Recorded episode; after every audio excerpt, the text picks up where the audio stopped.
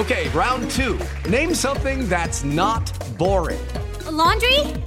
Ooh, a book club. Computer solitaire, huh?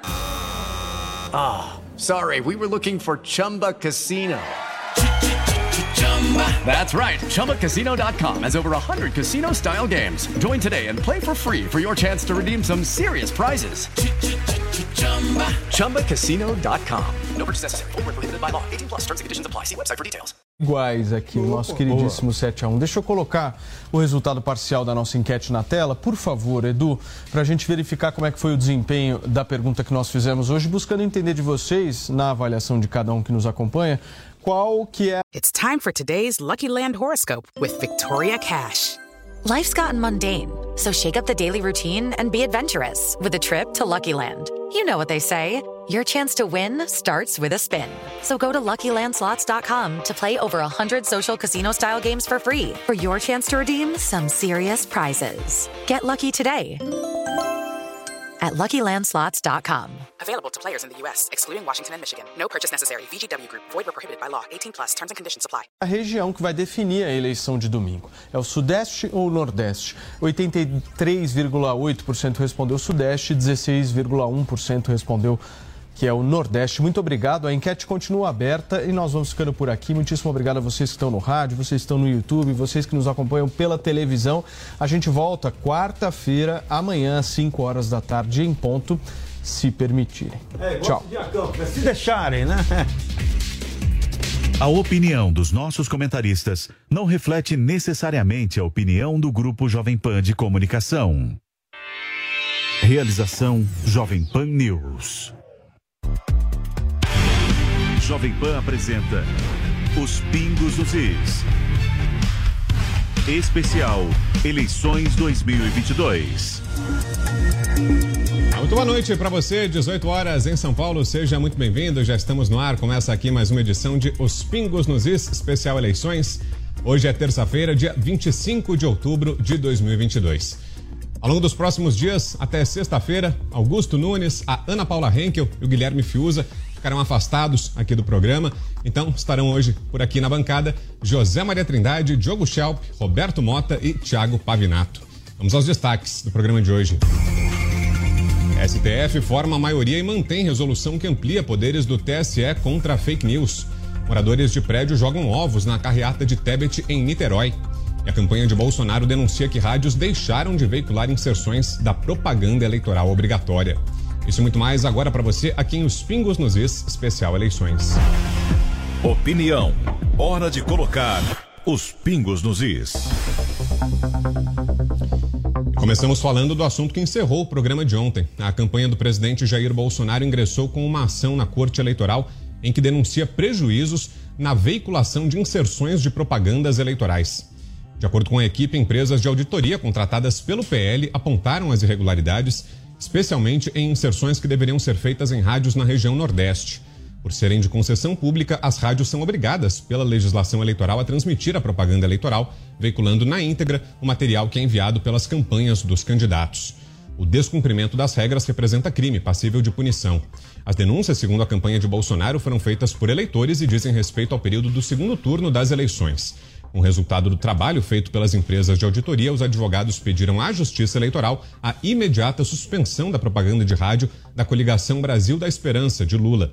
A campanha do candidato à reeleição pede ainda que sejam feitas a retirada e o bloqueio do conteúdo do adversário do pool de emissoras, bem como a notificação individualizada das emissoras de rádio envolvidas. Segundo o Ministério das Comunica... o ministro das Comunicações, Fábio Faria, as auditorias feitas nas rádios revelaram que 1.283 horas de conteúdo da propaganda de Bolsonaro não foram exibidas, representando 53 dias sem campanha.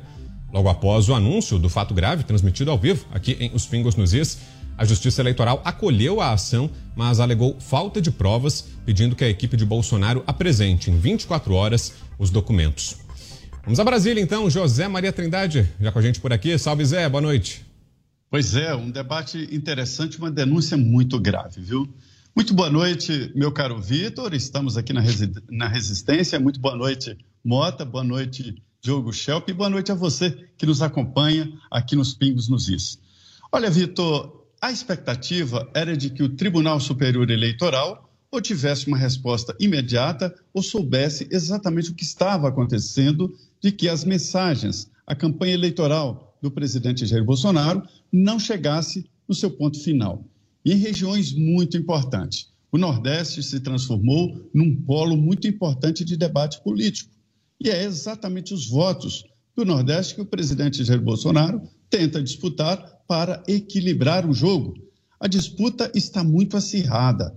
Qualquer interferência pode significar levar a campanha de um lado para o outro e dar a vitória a um ou outro.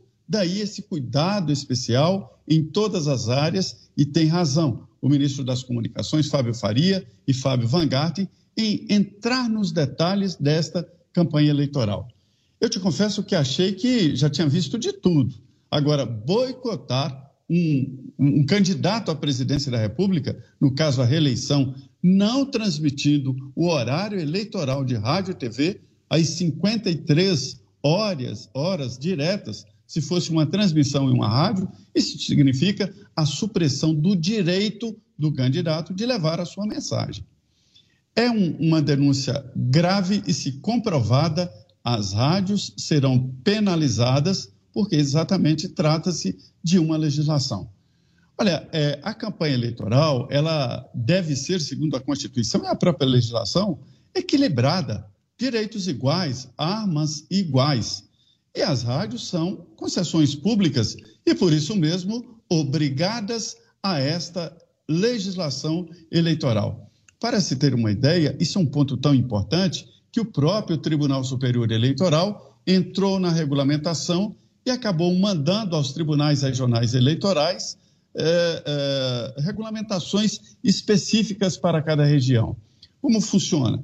Cada rádio entra em contato com o Tribunal Regional Eleitoral, que transmite os dados e as mensagens dos candidatos e de todos os candidatos. Se agora a gente vê que o presidente da República foi boicotado em rádios, o que não deverá ter acontecido com relação a, a candidatos deputados estaduais, deputados federais, senadores e governadores, para se ter uma ideia. O rádio hoje é uma comunicação importantíssima, sempre foi. Mas hoje o rádio está ocupando um espaço importante, principalmente pelas cidades grandes, por locais onde a televisão ainda não chegou e a internet não chegou, o rádio ainda é o principal e único veículo de comunicação. Tradicionalmente, o Tribunal Superior Eleitoral considera grave uma irregularidade que possa interferir no processo eleitoral ao ponto de virar o resultado, ou seja, dar um resultado diferente. Com a polarização tão grande, a gente vendo aí a possibilidade real de um candidato chegar ali na frente do outro em um milhão de votos. Isso é muito pouco. Né? Então, uma interferência assim, numa, num canal de comunicação, pode transformar uma mudança no processo eleitoral de, eh, e na resposta, ou seja, na eleição. Para se ter uma ideia da gravidade, eu entendo que o Tribunal Superior Eleitoral, em vez de exigir provas, tinha que demonstrar.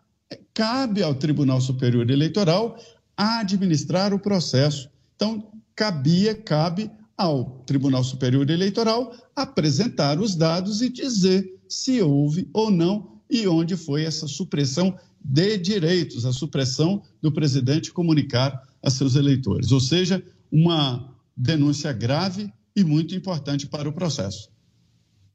Agora você, Diogo Schelp. Boa noite, Schelp. Boa noite, Vitor. Boa noite, Zé Maria, Mota, Tiago. Boa noite a todos que nos acompanham.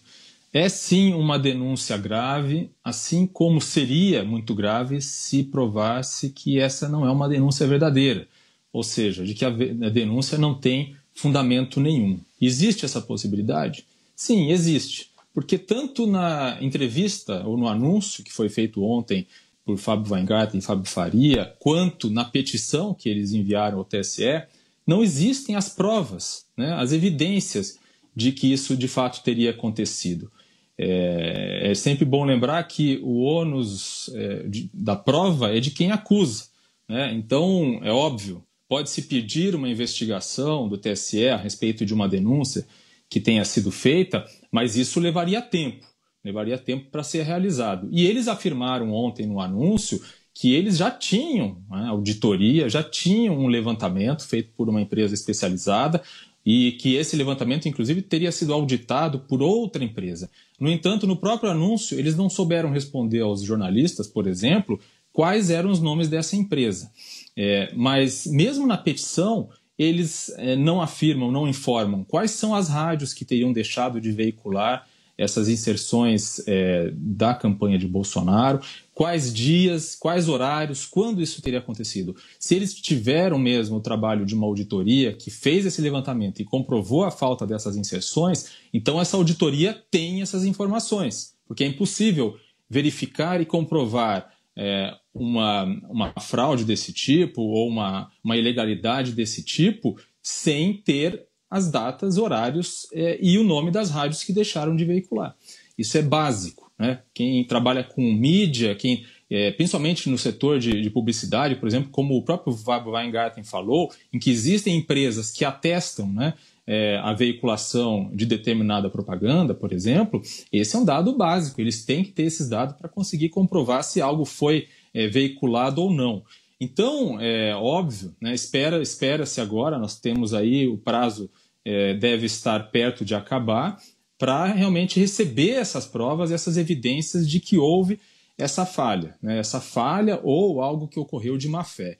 E se foi algo de má fé, pela própria explicação de Fábio é, Weingarten ontem, seria algo que teria sido cometido pelas rádios, né? porque, como ele explicou ontem, as campanhas colocam o conteúdo, né, baixam, fazem o upload do conteúdo é, que é das peças publicitárias num chamado repositório, né, que é um, uma espécie de banco de dados dessas propagandas, é, como de maneira que como qual quais devem ser veiculados e assim por diante e as rádios é que é, os veículos é que pegam aquilo e colocam no ar. Então seria algo um conluio, supostamente um conluio de rádios, né? Porque uma só rádio não é capaz de, de, de causar um estrago tão grande. Eles falam de mais de mil, mil e quatrocentos, não sei, é, inserções que não foram feitas. É muita coisa.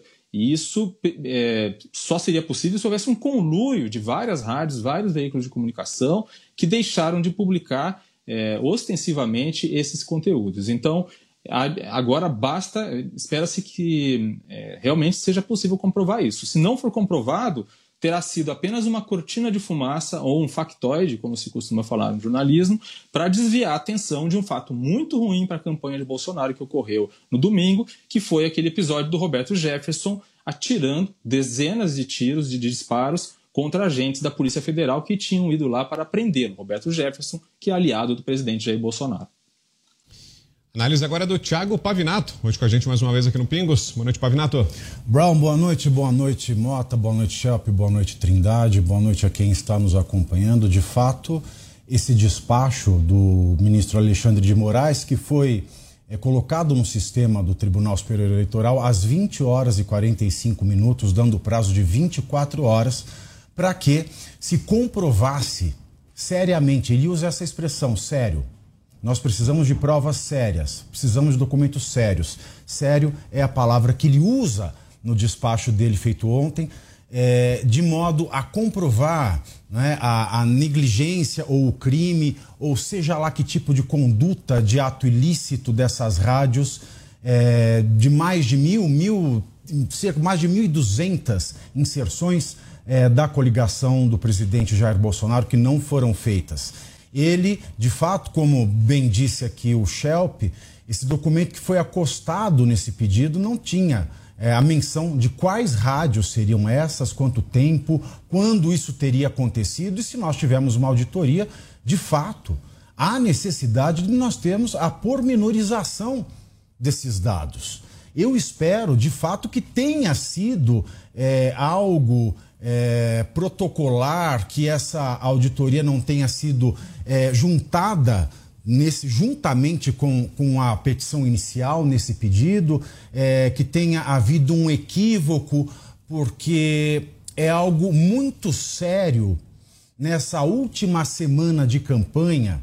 Se nós pensarmos estrategicamente, nós temos um pedido que foi feito ontem, na segunda-feira, e de, precisa ser sério, precisa ter é, consistência esse pedido, porque o TSE, ao que tudo indica, já não tem jogado muito a favor da candidatura do PL.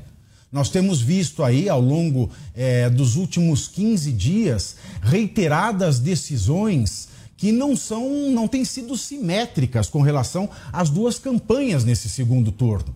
Ainda mais nesse momento em que o próprio TSE concedeu à campanha do ex-presidente Luiz Inácio Lula Silva 116 direitos de resposta.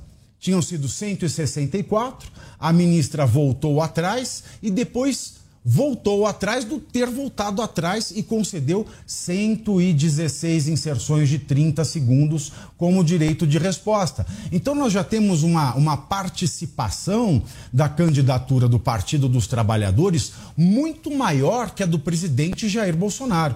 E eu não quero acreditar que o ministro Fábio de Faria é acompanhado do secretário, eles não tenham feito é, algo tão infantil como ter revelado o resultado de uma auditoria, especialmente em um estado onde o presidente Jair Bolsonaro ele teve um resultado muito inferior ao seu rival nas urnas. Eu realmente espero que eles não tenham feito nenhuma bravata, que eles tenham de fato recebido uma audiência consistente e que esse comunicado de ontem tenha sido feito a partir da leitura desta auditoria consistente e que esta auditoria consistente seja protocolada ainda hoje, antes das 20 horas e 45 minutos. Está com a gente hoje também, completando o time, é o Roberto Mota. Boa noite, Mota. Boa noite, Brown. Boa noite aos colegas. Boa noite audiência. Um abraço para Ana Paula, para o Fiuza, para o grande querido Augusto Nunes. Recebam minhas homenagens. Também faço a minha homenagem a toda a Jovem Pan, toda essa equipe maravilhosa. O Zé Maria tem razão. Nós somos a resistência.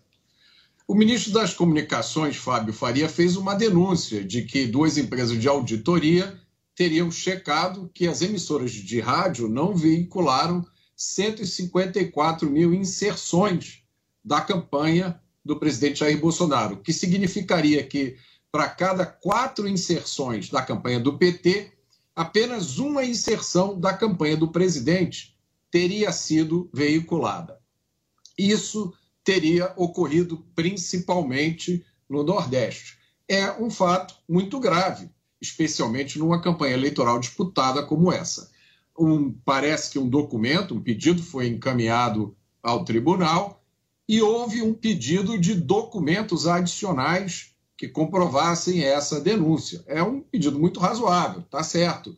Mas a gente não pode esquecer que nós já vimos recentemente uma operação policial deflagrada com base em mensagens de WhatsApp.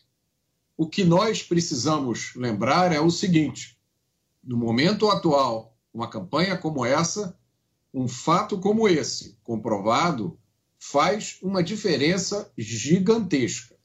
E a pergunta que precisa ser feita é: se isso for provado, o que vai ser feito? O que ainda pode ser feito para compensar a enorme diferença provocada por isso. A Suprema Corte formou maioria para manter a resolução que amplia os poderes da Justiça Eleitoral para combater alegadas fake news. Seis dos onze ministros acompanharam o relator do caso que permitiu à Corte Eleitoral agir sem ser provocada por partidos ou coligações.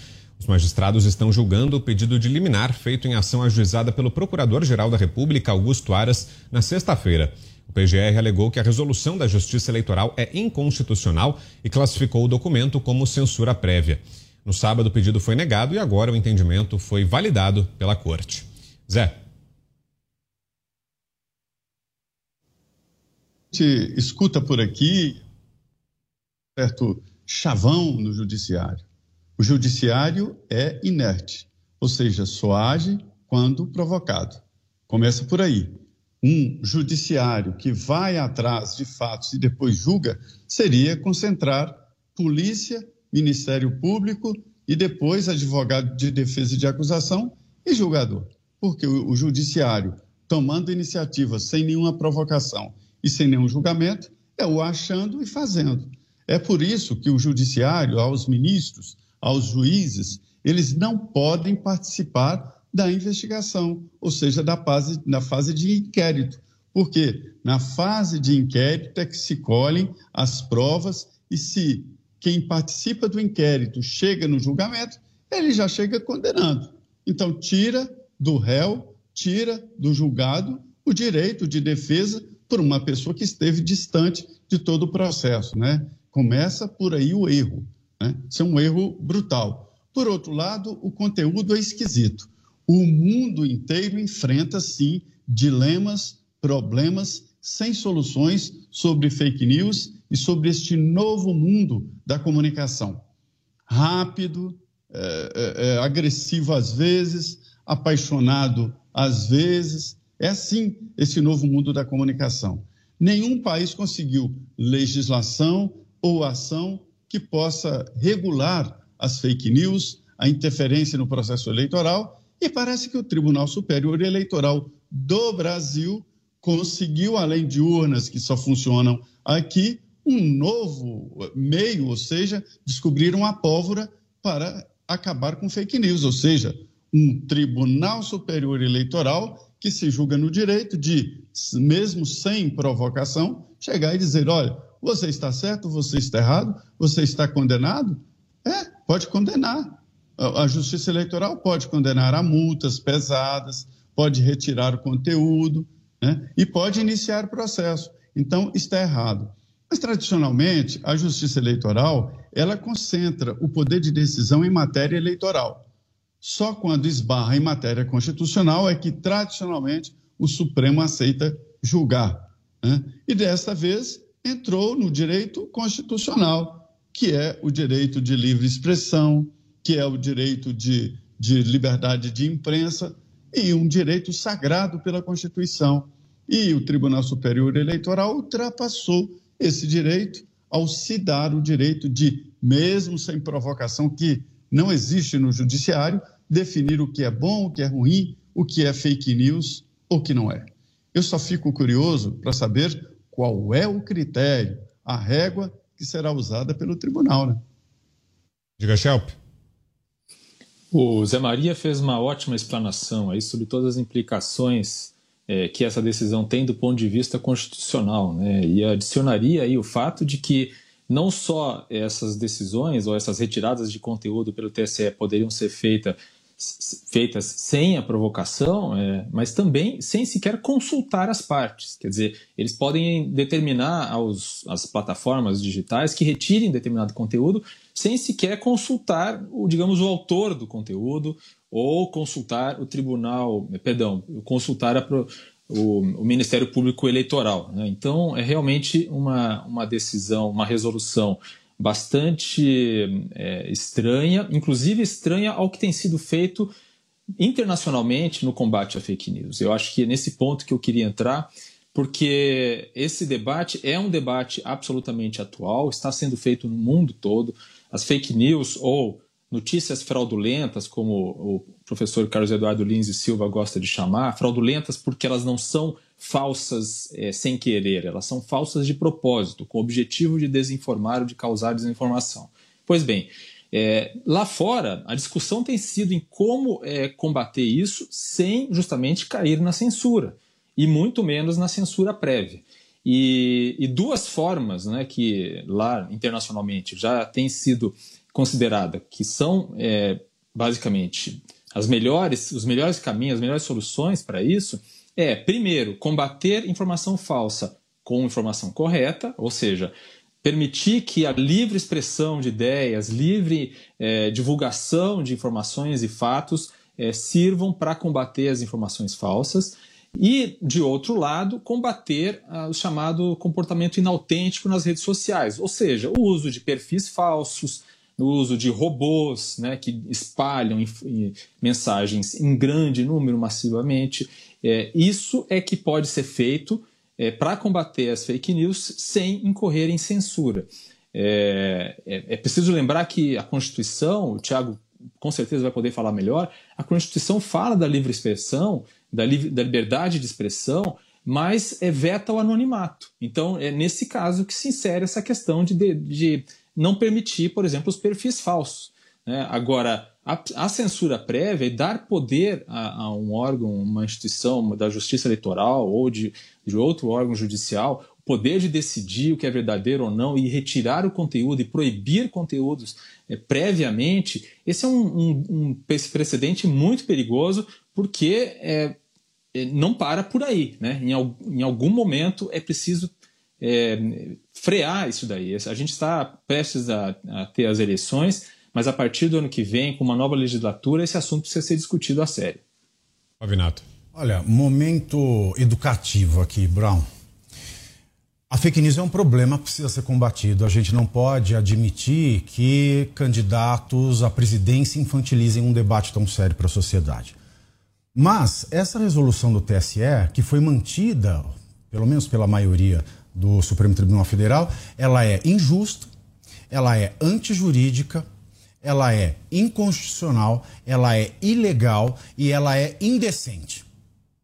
Ela é injusta porque quando nós, cidadãos comuns, vamos à justiça, quando nós perdemos um prazo, quando nós não reclamamos o que é nosso direito no tempo certo, se diz desde a época é, que é anterior a Cristo que ius non socorrit dormentibus, o direito não socorre aos que dormem.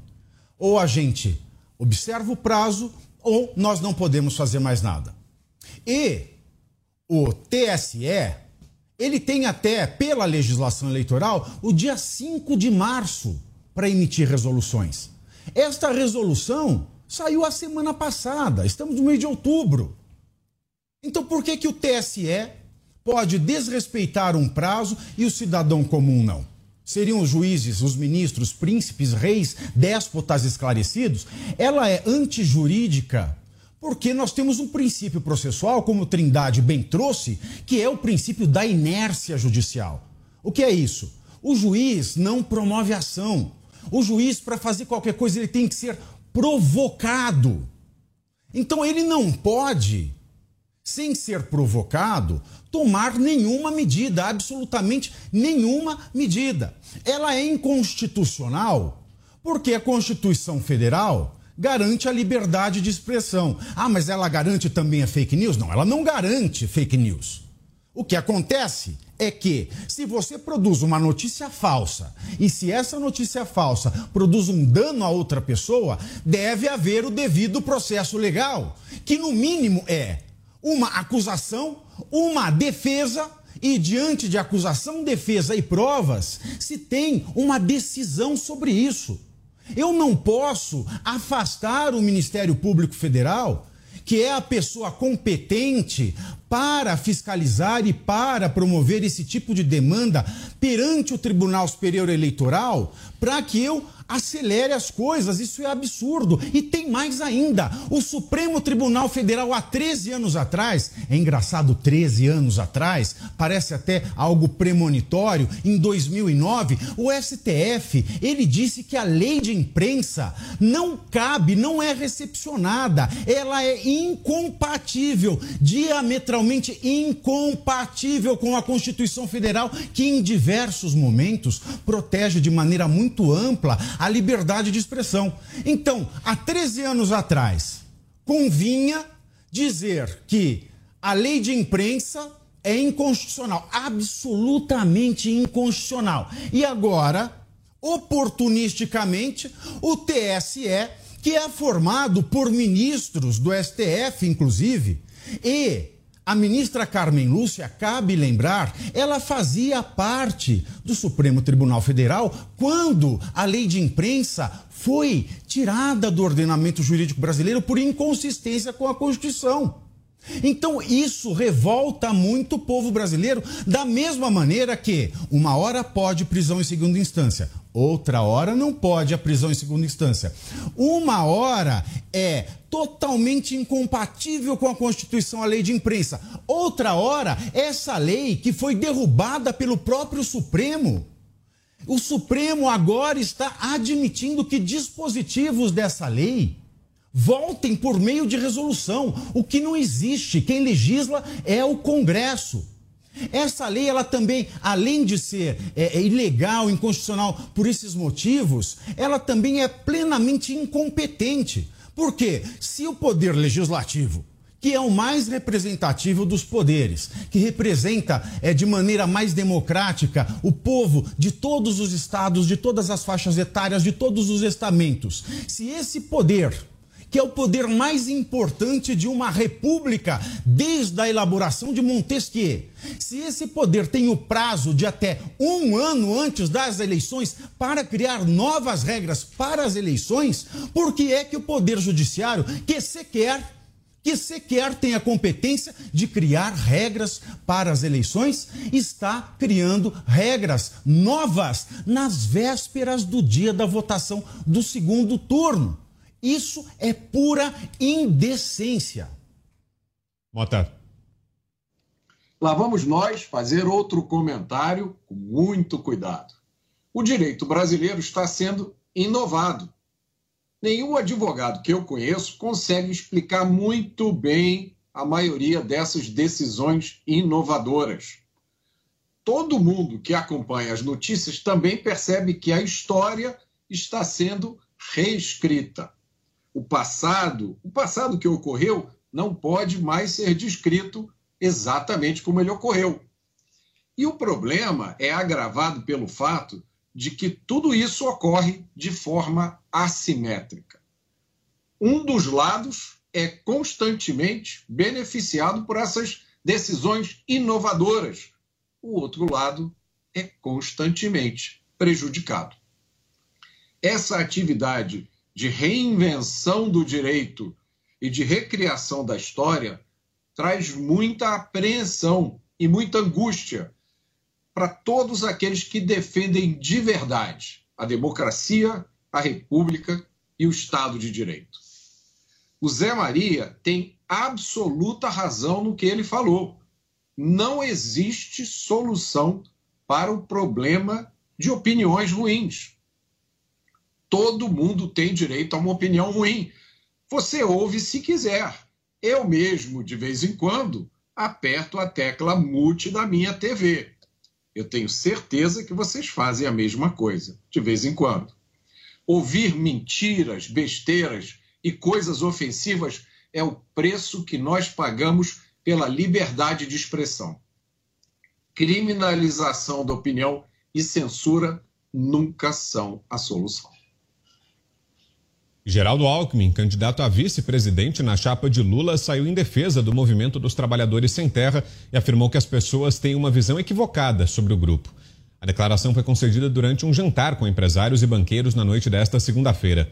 Após ser questionado pelos convidados sobre invasões em um eventual governo petista, Alckmin disse que o MST mudou e que o grande perigo para o agronegócio é o governo Jair Bolsonaro. Na sequência, o ex-tucano comentou o acordo comercial entre o Mercosul e a União Europeia, que avançou na atual gestão. Segundo ele, o bloco liderado por esquerdistas já aprovou o pacto, mas só será posto em prática se supostamente o Brasil acabar com o desmatamento. Você, Zé, dois minutos. Até hoje não dá para entender muito essa dobradinha, né? Eu fico imaginando aí o pessoal de São Paulo, que sempre votou no PSDB, no Geraldo Alckmin, várias vezes para governador, prefeito de São Paulo, vendo essa imagem esquisita, né?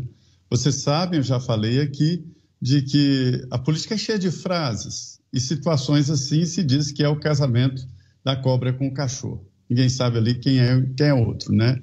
Mas o, o Alckmin está entrando no discurso é, do PT e do ex-presidente Lula de luta de classe.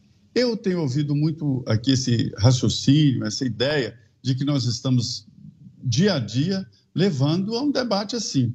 O grande exemplo é que na, na, nessa região centro-oeste, onde há um agronegócio muito forte e que há reações do ex-presidente Lula e do próprio PT, demonstrando que o agronegócio está de um lado e seus funcionários que dependem também do agronegócio estão exatamente de outro.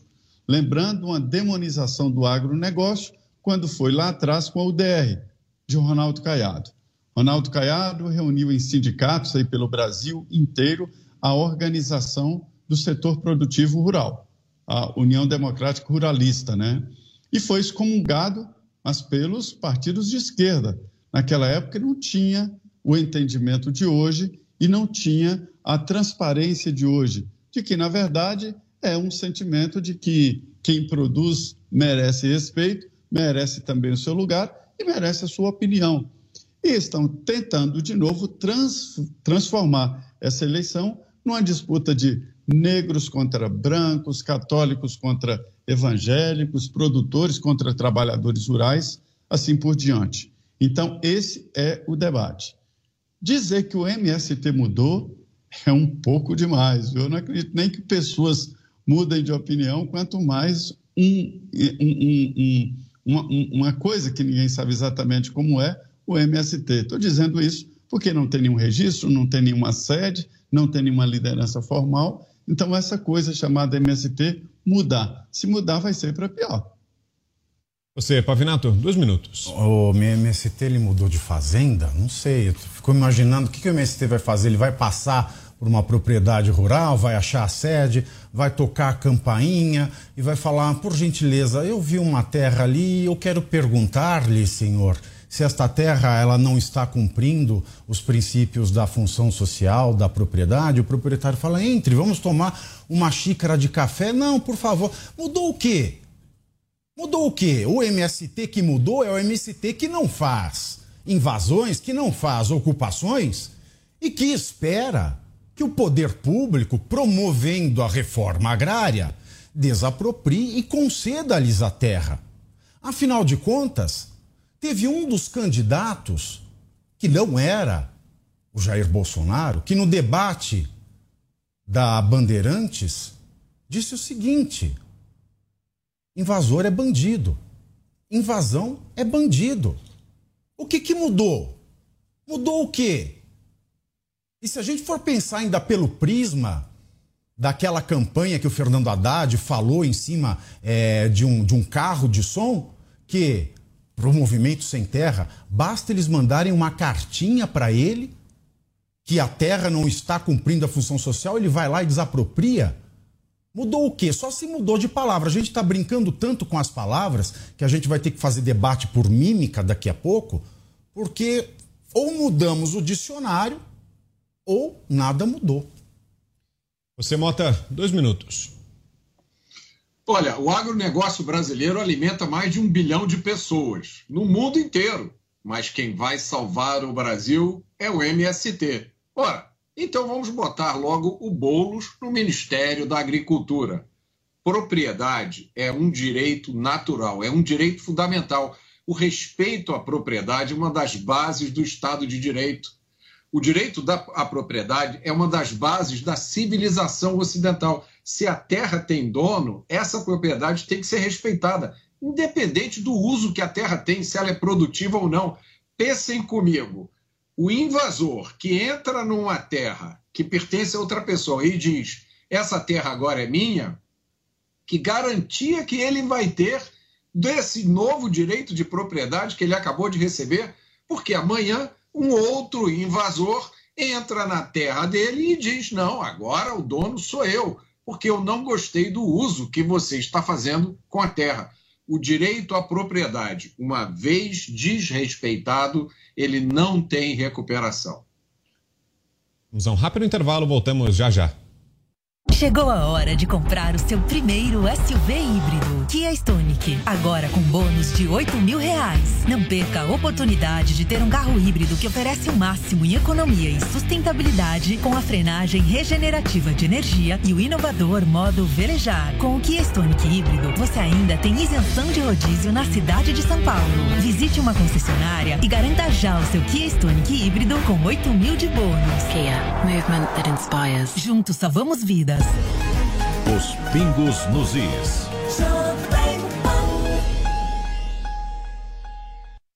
Coligação PLPP e Republicanos. Bolsonaro vai aumentar acima da inflação o salário mínimo, as pensões, as aposentadorias e BPCs dos idosos. Não é, presidente? Sim, porque nós arrumamos a casa. Nós agora somos um país que é referência para o mundo na economia. Uma das inflações mais baixas do mundo. A corrupção praticamente deixou de existir em nosso país. Sobra dinheiro para você dar um salário mínimo maior do que a inflação. Bolsonaro 22. Olha só quem está chegando aqui, Sidney Oliveira, presidente da Ultrafarma e admirador das coisas de bom gosto. Fábio, eu admiro qualidade e preço justo. É assim que eu faço na Ultrafarma, vendo os melhores produtos pelo menor preço. Mas você gosta das coisas chiques. Chique, meu amigo, é pagar barato. Essa frase é minha. É, eu sei. Ultrafarma, a maior farmácia online do Brasil. Tarcísio não conhece São Paulo. Fala bobagem, aí dá ré e volta atrás. Disse que ia vender a Sabesp. Ao nível. Foi lá e deu marcha ré. Falou de tirar as câmeras das fardas da PM. Deu ruim, engatou marcha ré. Veio com a ideia de implantar um modelo de segurança que nem do Rio e que todo mundo sabe que não deu certo. Outra marcha ré. Gente, dirigir São Paulo é pra frente. Tarcísio e Bolsonaro. Aqui não. Coligação Juntos por São Paulo. Há dias em que a gente quer mudar o clima, sentir a brisa ou o calor do sol. Há dias no trabalho, em casa, sempre há dias em que a vida pode ser bem melhor. Há dias, seu novo ar na Dias. As melhores marcas e modelos de ar-condicionado estão na Adias. Acesse adias.com.br ou ligue 11 3649 4000. Adias, um novo ar para sua vida.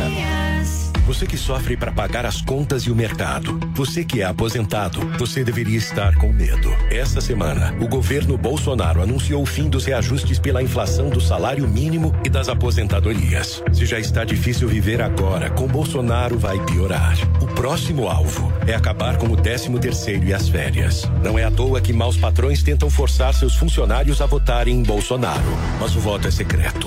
Bolsonaro nunca mais. Brasil da Esperança, PT, PCB, Sol, Rede Solidariedade, Agir, Avante. Assista a programação completa da Jovem Pan News na palma da sua mão. São mais de 60 mil usuários únicos por dia. E já ultrapassamos um milhão de cadastrados e downloads. E você? Tá esperando o que para acompanhar os melhores conteúdos ao vivo e on demand? Acompanhe a programação 24 horas por dia com a opção de reproduzir o vídeo em segundo plano enquanto navega pelo seu celular. Baixe na sua loja de aplicativos e assista onde você estiver. É de graça. Os pingos nos is. De hoje já no ar. Agora sim, a gente fala sobre a decisão do Supremo Tribunal Federal que devolveu mandato ao governador de Alagoas, Paulo Dantas. Ele tinha sido afastado no dia 11 de outubro por decisão da Corte Especial do Superior Tribunal de Justiça. A medida atendeu a um pedido da Polícia Federal que investiga possível uso de funcionários fantasmas e desvios de recursos na Assembleia Legislativa de Alagoas, quando era deputado estadual. Em sua decisão, um dos ministros alegou que a lei eleitoral proíbe medidas cautelares contra candidatos a cargos majoritários 15 dias antes do primeiro turno até às 48 horas depois do segundo turno. Já outro magistrado levantou dúvidas sobre a competência do STJ para determinar o afastamento. Você, Schelp, dois minutos. Pois é, né? É uma daquelas situações em que a gente fica se pensando o que, que os ministros do STF realmente entendem né, por competência. Né? Essa questão da competência já vimos, a gente não pode comentar totalmente, mas já vimos antes é, o que pode levar, né? É, perdão, é, anulação de condenações e assim por diante. Mas o que, que a gente pode falar do ponto de vista político? Do ponto de vista político, a gente tem aí uma grande pedra no sapato do candidato e ex-presidente Lula à presidência, né? já que Paulo Dantas é aliado dele no Estado, né? candidato aí à, à, reeleição, nele que foi eleito de forma indireta, depois de um embrólio envolvendo várias é, quedas, digamos, na linha sucessória aí dos, do, dos cargos é, no Estado de Alagoas, e envolvido nessa, nessa acusação de rachadinha, de funcionários fantasmas, mesmo tipo de de acusação que também envolve adversários dele, né, como o próprio presidente da Câmara, Arthur Lira. Mas o que a gente vê nesse episódio é o Lula, apesar desses problemas, apesar dessas acusações, e o fato dele ter eh, ser devolvido, digamos, ao, ao, ao cargo de governador não, atra, não, não tira, né, não, não apaga esses fatos, é, é que, enfim, ele não vai ele acabou decidindo não se afastar, não se desvincular da imagem de Paulo Dantas. Né?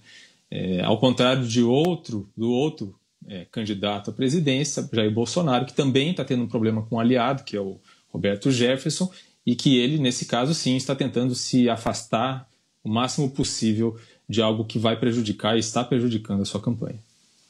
Você, Pavinato, dois minutos. Tinha dois advogados, Vitor. Um muito pobre, outro muito rico. Aí perguntaram para muito pobre, por que, que você é muito pobre, advogado? Ele falou assim, ah, porque eu conheço muito a lei. Perguntaram para muito rico, por que, que você é muito rico? É porque eu conheço o juiz. O Brasil virou isso, infelizmente. Uma hora nós temos uma pessoa que tem uma prisão domiciliar revogada por um próprio tribunal que se reconheceu meses antes incompetente. Aí depois nós temos uma medida de afastamento revogada por um tribunal que não se sabe competente Aí nós temos um tribunal que ora decide isso, ora decide aquilo. Como é que nós vamos comentar a juridicidade das coisas aqui no Brasil?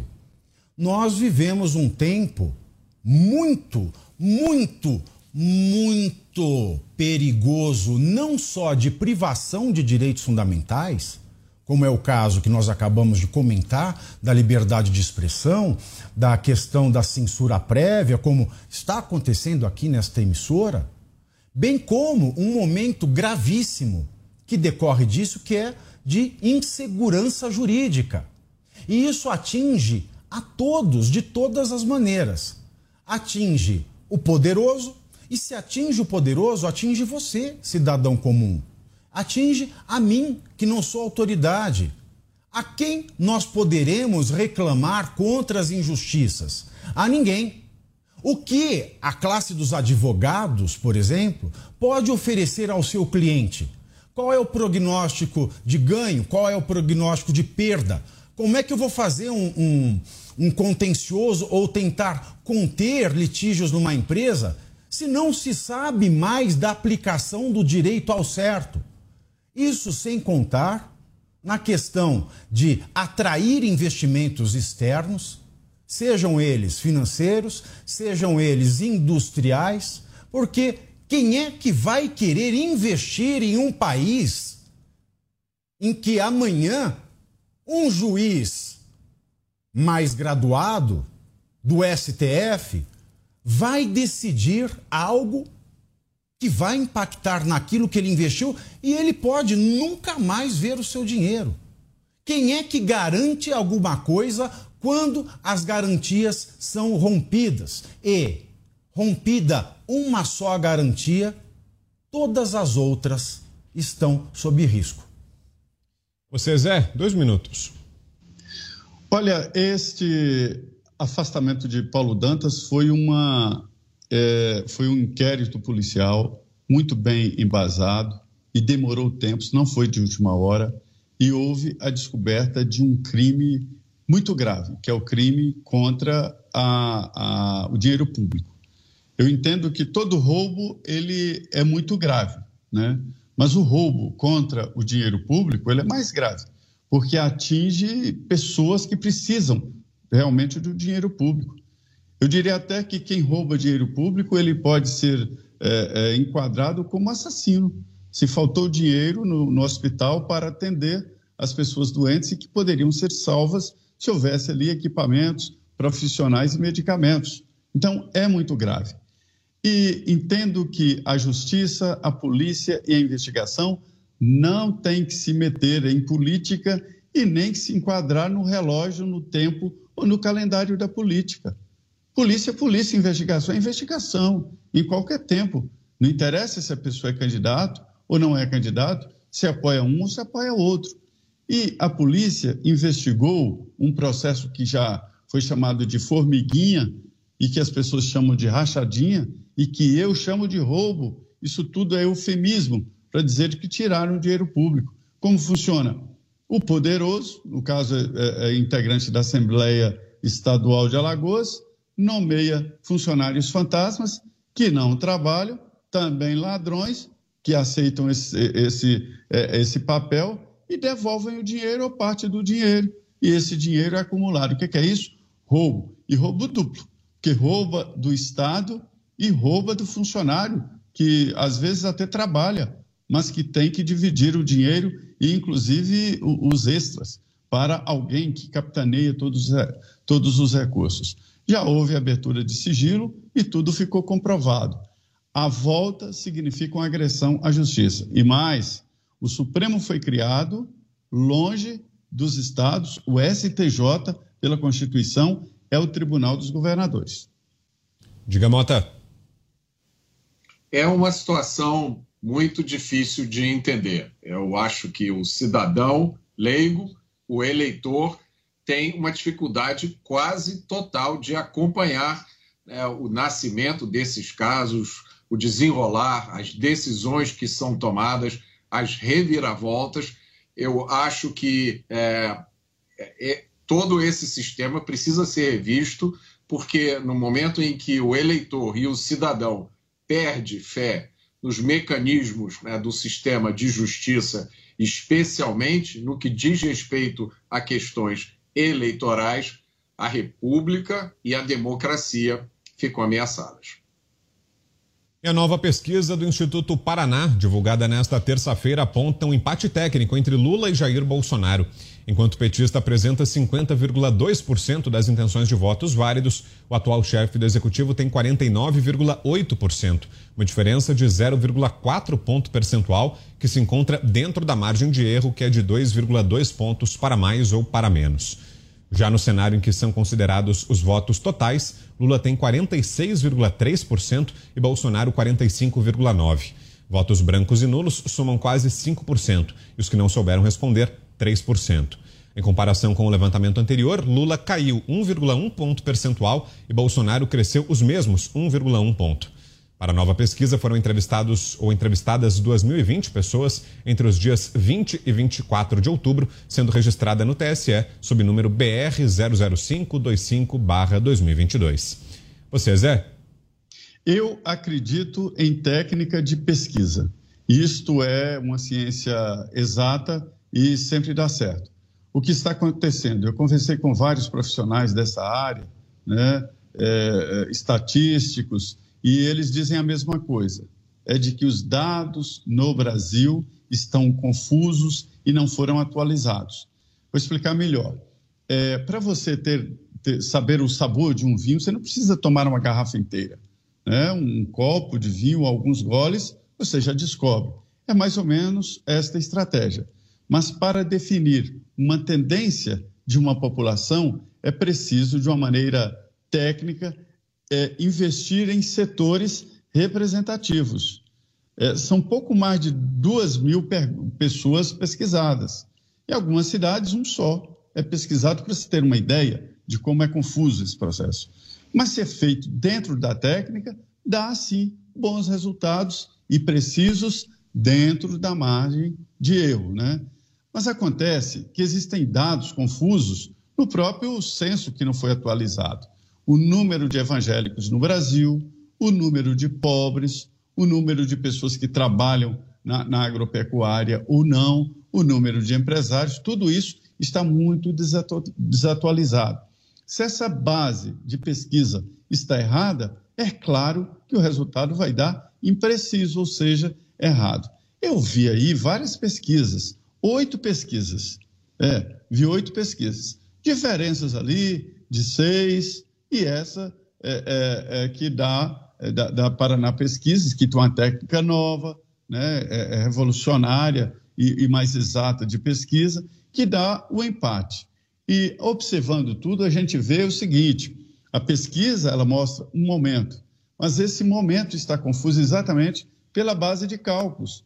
Não está é os, os, institutos que são chamados assim para limpar o nome ali, eu chamo de empresas de pesquisa, as empresas não estão calibrando a pesquisa. E, e, é isso que faz esses erros e a falta de confiança. Mas é o quadro. O quadro é isso aí. pesquisa indica que há uma polarização, sim. A eleição está aberta, pode dar um ou pode dar outro. A tendência é o presidente Jair Bolsonaro, porque ele é o governa, ele é o presidente da República, ele é o governador de tudo. Ele dá essa estabilidade que os indecisos procuram. Senhores, os indecisos vão decidir o futuro né, do país. Ironia do destino. A gente já volta a falar da pesquisa, mas agora temos imagens ao vivo aqui da Avenida Paulista, em São Paulo, onde está acontecendo um ato contra a censura em defesa da liberdade de expressão. Os manifestantes estão concentrados bem aqui na calçada, onde fica o prédio da Jovem Pan, bem em frente à sede da emissora aqui em São Paulo, na Avenida Paulista. Alguns deles levando bandeiras do Brasil, se é isso que dá para ver pelas imagens, ou são bandeiras de apoio político partidário. Os manifestantes concentrados para protestar contra a censura e em defesa da liberdade de expressão. Os organizadores divulgaram um comunicado dizendo o seguinte: que só há democracia quando há liberdade de expressão e que a restrição à liberdade de expressão promovida pelo Estado é autoritarismo. Os organizadores dizem também que se trata de um grupo de cidadãos indignado com as arbitrariedades das autoridades do judiciário brasileiro e que essa manifestação é apartidária. Portanto, fica aí o registro. Manifestantes já reunidos aqui em frente ao prédio da Jovem Pan, na Avenida Paulista, em São Paulo, para esse ato. Deve ter início em instantes contra a censura em defesa da liberdade de expressão. Agora você, Tiago Pavinato, queremos ouvi-lo sobre a pesquisa que trouxemos aqui, o levantamento do Instituto Paraná, que mostra empate técnico e uma diferença bem pequena entre Lula e Jair Bolsonaro, petista com 50,2%, presidente com 49,8%. Levando-se em consideração o resultado da pesquisa desse instituto no primeiro turno, é, pode-se até concluir né, que o presidente Jair Bolsonaro está ganhando com folga esse segundo. Por outro lado, eu analisei nessa segunda-feira é, muitas pesquisas feitas por muitos institutos e instituições privadas e nós vemos um cenário de empate de resultados, né? tanto é, aquelas que dizem que o candidato do PT tem vantagem, quanto aquelas que dizem que o presidente ele tem alguma vantagem. Eu vi também um quadro comparativo dos estados a partir das pesquisas do IPEC que no primeiro turno foram vantajosas ao candidato do PT e o presidente Jair Bolsonaro ele teve um aumento significativo de eleitores nos estados mais importantes eh, em população do Brasil. Eu falo de São Paulo, Minas Gerais e Rio de Janeiro. Enquanto o candidato do PT ele teve um aumento de 1% nesses estádios, nesses estados em média, o Jair Bolsonaro ele teve um aumento é, de quase 8% nesses três estados. Então, as pesquisas elas mostram um cenário de polarização resistente. Elas apontam que quem vencer essa disputa vai é, vencer com uma margem pequena, apertada, não vai ter é, um campo, é, um, uma piscina livre para nadar de braçada, não ele vai ter uma oposição consistente, principalmente à oposição popular, seja quem ganhe essas eleições. E uma coisa só me irrita, falando em pesquisas eleitorais. Ao mesmo tempo que o TSE julgou arbitrária, absurda, uma petição que pedia a investigação de eventual conluio entre empresas de pesquisa, institutos eh, de pesquisa de intenção de voto, que investigar nunca é demais. Ele criou essa comissão da verdade, ele emitiu essa resolução na semana seguinte para adotar medidas arbitrárias, inclusive quanto à mídia, porque a realidade é a seguinte: se esses institutos de pesquisa que tiveram resultados muito próximos e todos eles muito próximos, todos muito errados, todos muito divorciados da realidade. Se eles realmente fizeram este conluio, este conluio foi para influenciar o resultado das eleições. E, se assim foi feito, eles nada mais fizeram do que praticar a fake news que tem sido tão autoritariamente perseguida pelo TSE. Portanto, nós caímos de novo nessa esparrela de que o judiciário está adotando medidas necessárias para esse momento tão excepcional da história do Brasil. Diga, Mota. Pesquisas, pesquisas, pesquisas. O que ainda resta a ser dito sobre pesquisas? Olha, eu fiz hoje uma pesquisa pelo Datamota. Eu fiz uma pesquisa em uma feira livre aqui do Rio. Hoje é meu dia de fazer feira. Eu conversei com os feirantes e o resultado deu bastante diferente dessas pesquisas desses institutos. Aliás, algumas das frases dos feirantes eu nem posso reproduzir aqui, mas eu posso transmitir a toda a equipe da Jovem Pan os inúmeros elogios que eu ouvi quando eu estava fazendo feira hoje. As pessoas me paravam e me diziam: vocês da Jovem Pan são a nossa voz. Quanto às pesquisas, eu acho que vale a pena fazer de novo aquela pergunta: qual é a utilidade das pesquisas para o eleitor? E a resposta é nenhuma. Vote de acordo com a sua consciência, vote com convicção, vote pensando nas ideias e projetos, vote de acordo com o passado do candidato. Não tenha medo que um candidato vá fazer uma coisa que ele já teve a chance de fazer e nunca fez. E também não adianta ter a esperança de que um candidato que sempre fez coisas erradas, dessa vez vá se comportar. Para fecharmos, Schelp, sua análise sobre esses números em um minuto e meio. Vitor, se eu fosse escolher uma pesquisa, um instituto para acreditar, é, seria talvez esse do Paraná Pesquisas. Foi um dos institutos, um dos dois institutos, na verdade, que menos erraram no primeiro turno. It's time for today's Lucky Land horoscope with Victoria Cash. Life's gotten mundane, so shake up the daily routine and be adventurous with a trip to Lucky Land. You know what they say. Your chance to win starts with a spin. So go to LuckyLandSlots.com to play over 100 social casino-style games for free for your chance to redeem some serious prizes. Get lucky today at LuckyLandSlots.com. Available to players in the U.S., excluding Washington and Michigan. No purchase necessary. VGW Group. Void where prohibited by law. 18 plus. Terms and conditions apply.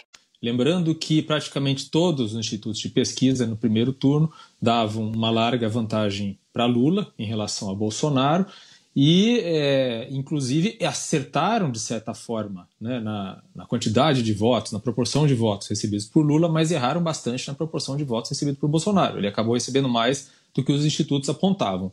Mas o Paraná Pesquisas é, errou por uma margem pequena, errou apenas 1,5 mais ou menos é, pontos percentuais fora da margem de erro em relação à votação do Bolsonaro.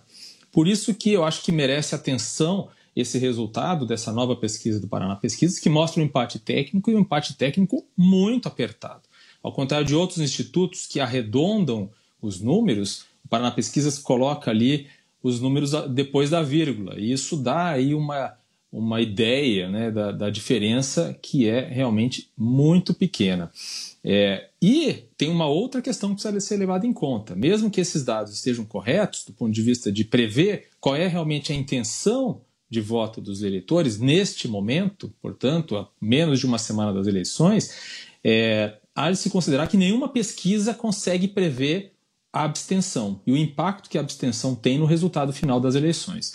Então, é perfeitamente possível e plausível que Bolsonaro, no dia das eleições, esteja à frente de Lula. Mais um rápido intervalo, daqui a pouco tem mais os Pingos nos Is Especial Eleições.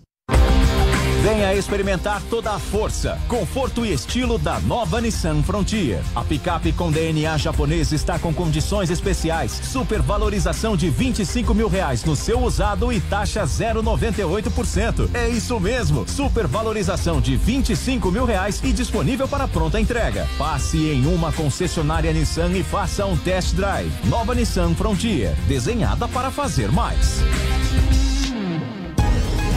Os pingos nos is.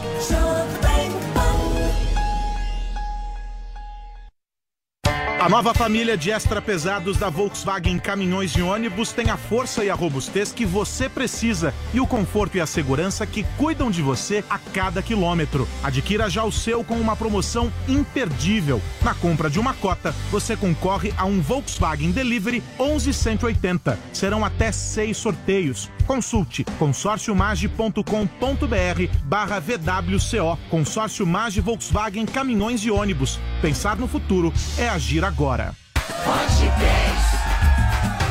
Agora a escolha tá fácil pra gente votar direito. Tarcísio, melhor ministro. Haddad, o pior prefeito. Agora a escolha pra gente votar direito. Tarcísio, o melhor ministro. Haddad, o pior prefeito. De um lado, o melhor ministro. Do outro, o pior prefeito. Tarcísio, o mais preparado e confiável para governar São Paulo. Fundação São Paulo por mais. Ok, chefe, já chamei a Pancron. A melhor, a mais premiada, a diferenciada. Sabia que a produção de materiais promocionais, editoriais e embalagens é com ela mesma? Pancron Indústria Gráfica. Toda vez que você quiser qualidade, prazo e preço com o melhor atendimento, não tem jeito. Chama a Pancron. A Pancron resolve. Chama a Pancron, a Pancron resolve. São Paulo, 3340-6901. São Paulo, 3340-6901. Coligação PLPP e Republicanos. Quando a verdade da corrupção no governo Lula é dita por adversários, tem gente que desconfia. E se a verdade sai da boca do próprio vice de Lula, Geraldo Alckmin? Depois de ter quebrado o Brasil, Lula diz que quer voltar ao poder. Ou seja, meus amigos, ele quer voltar à cena do crime. Hum, se até o vice pensa assim, como é que eu vou confiar no Lula? Há dias em que a gente quer mudar o clima, sentir a brisa ou o calor do sol. Há dias no trabalho, em casa, sempre há dias em que a vida pode ser bem melhor. Há dias, seu novo Arena Dias. As melhores marcas e modelos de ar-condicionado estão na Adias. Acesse adias.com.br ou ligue 11 3649 4000. Adias, um novo ar para sua vida. Duas pontes desabaram na BR-319 no Amazonas. Quatro pessoas morreram e dezenas ficaram feridas. Mas no ano passado, Tarcísio, quando ainda era ministro do Bolsonaro, se gabava do trabalho feito naquela estrada. Na BR-319, que nós tivemos, fizemos um grande trabalho de manutenção no passado. Mas Tarcísio já sabia dois anos antes dos problemas. Ele foi avisado. Tarcísio mostra mais uma vez que é ruim de serviço. É essa incompetência que você quer para São Paulo? Coligação Juntos por São Paulo. Os pingos nos is. Para você. A polícia de São Paulo apreendeu um menino de 12 anos apontado como líder de uma quadrilha de roubos e furtos. De acordo com as autoridades, ele participa da chamada Gangue da Correntinha, que faz vítimas na região central da capital paulista, atacando pedestres e comerciantes. Segundo o delegado Roberto Monteiro, gangues e quadrilhas têm recrutado crianças de cada vez menos idade por não poderem sofrer nenhum tipo de punição, nem mesmo internação na Fundação Casa. O delegado relata ainda que o furto de joias não é a única modalidade criminosa praticada por crianças e adolescentes, mas o roubo de celulares e até furtos qualificados em apartamentos também são feitos. A redução da maioridade penal tem sido amplamente defendida pelo governo Bolsonaro. Candidato à reeleição, o chefe do executivo tem dito que, com o novo Congresso de maioria conservadora, a pauta seria aprovada e se tornaria uma das prioridades de sua gestão. Mota. O Brasil é o país da impunidade. É um país onde há cada vez menos punições para criminosos. A justiça criminal brasileira vem sendo destruída há décadas. Eu escrevi um livro sobre isso, se chama A Construção da Maldade. Nesse livro, eu explico que essa destruição da segurança pública brasileira é um projeto político. No caso dos criminosos com menos de 18 anos, nós temos uma legislação composta pelo Estatuto da Criança e do Adolescente e a lei do SINASE, do Sistema Nacional Socioeducativo, que garante a impunidade para criminosos com menos de 18 anos. Para vocês terem uma ideia, aqui no Rio de Janeiro, em média, um criminoso com menos de 18 anos, que eu nem posso chamar de criminoso, eu tenho que chamar de menor infrator ou adolescente em conflito com a lei. Pois bem, esse adolescente em conflito com a lei, ele mata alguém, e a punição é ficar internado para cumprimento de medidas socioeducativas, em média, por oito meses. Você ouviu bem. O criminoso mata alguém no carnaval e o Natal ele já vai passar em casa. Na maioria das democracias ocidentais, isso não existe. Nos Estados Unidos, por exemplo, na maioria dos casos, o juiz decide se o criminoso menor de 18 anos vai ser julgado como criança ou como adulto. No Reino Unido, há pouco tempo, houve um caso de um adolescente de 14 anos que foi condenado à prisão perpétua pelo assassinato de uma criança de 5 anos. Tem muita gente que se horroriza, né? Mas que horror condenar uma criança à prisão perpétua. Bom, basta imaginar se você fosse o pai da criança de 5 anos que foi assassinada. No Brasil, como é que isso funciona? Eu vou dar um exemplo. No Brasil, um dos assassinos do menino João Hélio, vocês vão lembrar, garoto de 4 anos que foi arrastado pelo asfalto do Rio de Janeiro até a morte. Um dos assassinos dele era menor de idade. O que, que aconteceu com esse assassino? Ele foi internado para o cumprimento de medidas socioeducativas por três anos. Depois, teve a sua mudança paga, com toda a família para o exterior, porque estava se sentindo ameaçado. Bom, vai ver que o mundo inteiro está errado e o Brasil está certo. Só que não. O Brasil é o país da impunidade e o único crime que tem punição certa aqui hoje é o crime de opinião. Avinato. Tá, de fato é revoltante isso. E mais revoltante ainda é saber como esse tema ele é delicado. Porque nós temos uma legislação muito avançada no Brasil é, que protege crianças e adolescentes, só que ela é no papel. É mais uma da série das leis para inglês ver. É, nós temos o ECA, o Estatuto da Criança e do Adolescente, que ele prevê é, muitas coisas, muitas medidas. Nós temos conselhos tutelares, nós temos é, um poder familiar, que é a responsabilidade que os pais têm sobre os filhos. Nós temos muitas formas de punição contra aqueles que não educam, não alimentam, não protegem os seus filhos. E nós temos, inclusive, é, tipos penais, crimes, que recaem sobre aqueles que não cuidam dos seus filhos.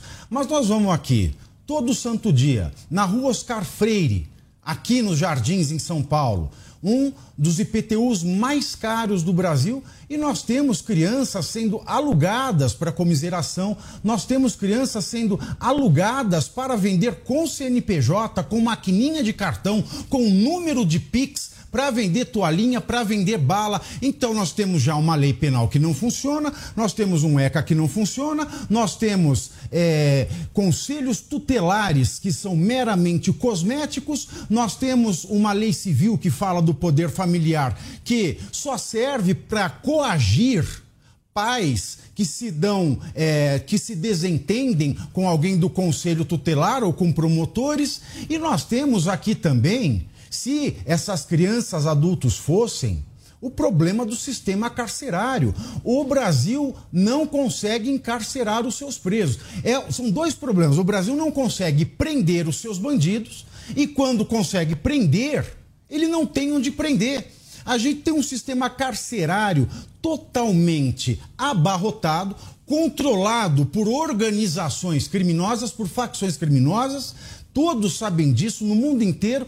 E se nós fôssemos encarcerar essas crianças, e eu concordo com você, Mota, é muito interessante esse sistema em que, a depender do crime, o juiz vai, decidir, vai decidir de que forma essa criança ou adolescente vai responder, se ela vai responder a título de ato infracional, se ela vai responder a título de crime.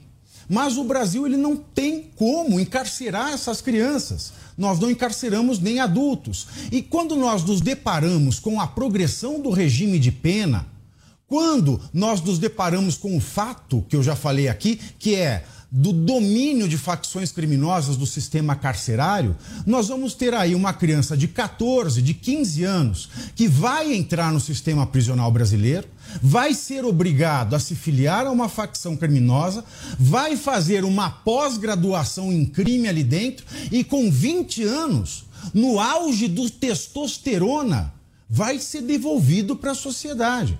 Então, esse é um tipo de medida inócua enquanto nós não resolvermos o caos do sistema penitenciário brasileiro. Porque, de outra maneira, a sociedade vai receber de cinco em cinco anos bandidos fortes, jovens, saudáveis e muito mais perigosos. Você, Zé, em um minuto e meio. Pois é, é, é um assunto mesmo sensível, né? O ECA, que é o estatuto que, o, o, o que foi citado aqui por, pelos, pelos dois que me antecederam, ele é rigoroso, mas tem um limite. Ele é rigoroso no sentido de que o juiz pode chegar e estabelecer direto três anos de prisão e pronto, né? Três anos de reclusão, nem é prisão, reclusão, mas é uma prisão nos estabelecimentos que nós temos. É, e, por outro lado, vários países adotam. Os Estados Unidos adotam a maioridade juvenil e a maioridade penal. E lá é entre 14 e 17 anos, dependendo, evidentemente, do Estado. O Reino Unido também tem essa diferenciação e adota. Não se pode cobrar, é, é preciso cobrar, mas não é possível cobrar a mesma responsabilidade de um adulto, né? E isso fica muito claro. É, eu me lembro de um projeto apresentado é, é, no Senado para aumentar as penas. Em vez de três anos como pena máxima, aumentar para 10, 12. Hoje, como está a legislação, cometendo o mesmo crime, um maior e um menor, é possível que o ECA seja usado de uma forma como deve ser, né? E o juiz decreta logo a prisão de três anos, se for o caso de homicídio, e o adulto sai da cadeia tranquilo. E se houver uma, uma, uma defesa, ele fica para sempre livre. Não se pode tratar da mesma maneira o menor e o adulto. Não se pode fazer a mesma cobrança. Eu entendo que, por exemplo, leis que limitam a venda de álcool, por quê? Porque o menor não tem consciência de comprar álcool, de comprar tabaco, cigarro. Então, ele não eh, tem uma consciência diferenciada, né? E isso é que precisa ser avaliado. O presidente fala na redução da maioridade penal, mas para 14 anos. E agora a gente vê essa gangue da, da, da correntinha com prisões aí de garotos abaixo de 14 anos. Então isso não tem, não tem limite nesse debate. O que há de concreto é o seguinte: de cada 10 menores é, é, criminosos ou em conflito com a lei, seja lá o nome que dê, de cada 10, três são irrecuperáveis. Três mas sete são recuperáveis. E aí cada um diz de que lado está. Eu estou do lado de que os sete devem ir para a prisão junto com os três recuperáveis e pronto. Cometeu o crime e pronto. Ou eu estou do lado de que é possível tentar recuperar todos e a possibilidade de conviver com esses três que são irrecuperáveis, segundo dados aí de associações que lidam exatamente com isso. Então, é um assunto polêmico né, e que deve ser analisado pelo Congresso Nacional. Entendo que aumentando a pena do ECA, em vez de redução da maioridade penal, teria um efeito melhor até. E quase 5 mil profissionais da comunicação, entre repórteres, assessores de imprensa, professores de jornalismo e fotógrafos, assinam uma petição online em suposto apoio à democracia, à justiça eleitoral e à chapa Lula-Alckmin. Na justificativa, os jornalistas dizem estar indignados com o grande fluxo de notícias falsas produzidas com o objetivo deliberado de fraudar a decisão livre do eleitor nesse segundo turno da disputa presidencial. O texto diz também que Bolsonaro defende a ditadura, a tortura e o assassinato de opositores e que seus filhos teriam suposta conexão com milicianos no Rio de Janeiro. A petição afirma ainda que Lula já demonstrou suas qualidades como gestor, nada tem de comunista, é um conciliador e conta com o apoio de trabalhadores e da parcela mais lúcida do empresariado e da intelectualidade do país. Começa com você, Shelp. Olha, existem jornalistas de esquerda que declaram voto em Lula. Eu acho isso constrangedor, desnecessário. E há jornalistas de direita que declaram voto em Bolsonaro ou defendem Bolsonaro com unhas e dentes, que eu acho também constrangedor. O papel do jornalista deve ser o de trazer os fatos à luz, mesmo que esses fatos é, vão contra né, suas próprias convicções ou aquilo que eles gostariam que viesse a público de verdade, mas eles têm a, o compromisso de trazer esses fatos. E quando se tratam de análises, é, comentários, também fazer isso de forma é, honesta, né? admitindo e reconhecendo, por exemplo, quando algo é, é bom para um lado ou ruim para o outro, independente de suas paixões políticas. A gente deve deixar essas paixões políticas de lado na hora de trazer informação e na hora de trazer os comentários. É assim que eu acho que deve ser. É preciso ter essa honestidade. Por isso que, ao contrário de políticos, eu não acho que jornalistas devam declarar seu voto. Eles devem deixar que os eleitores né, decidam por, por si próprios com base naquilo que foi noticiado da maneira mais honesta possível. Eu não acho também que essa petição vai trazer ou ajudar a chapa eh, Lula-Alckmin a obter um único voto a mais. Pode até ser que atrapalhe. E você, Pavinato, que achou do documento? Engraçado, que fala a, a parcela mais lúcida da intelectualidade, Bruno. O que, que é? É censura quando você impede o Chico Buarque de cantar cálice. Mas você impedir um comentarista da Jovem Pan de falar outra coisa não é censura, porque não é parcela. Só existem direitos para parcela mais lúcida.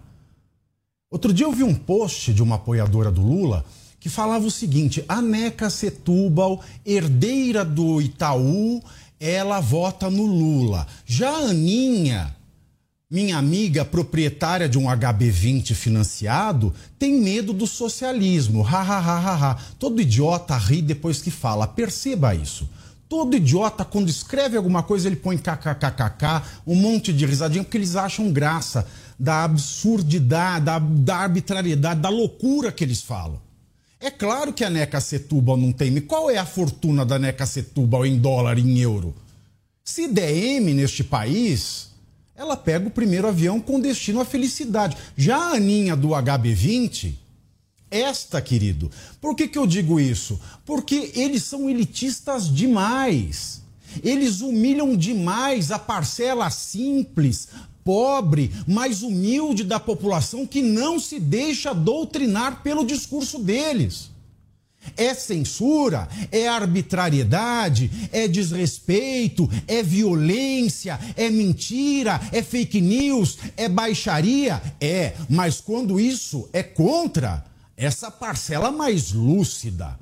Agora, quando é com o, o povo, né, quando é com qualquer cidadão, que não tem um título acadêmico, não é um artista refinado que tem apartamento na Champs-Élysées, na Quinta Avenida de Nova York, aí sim, aí é um problema.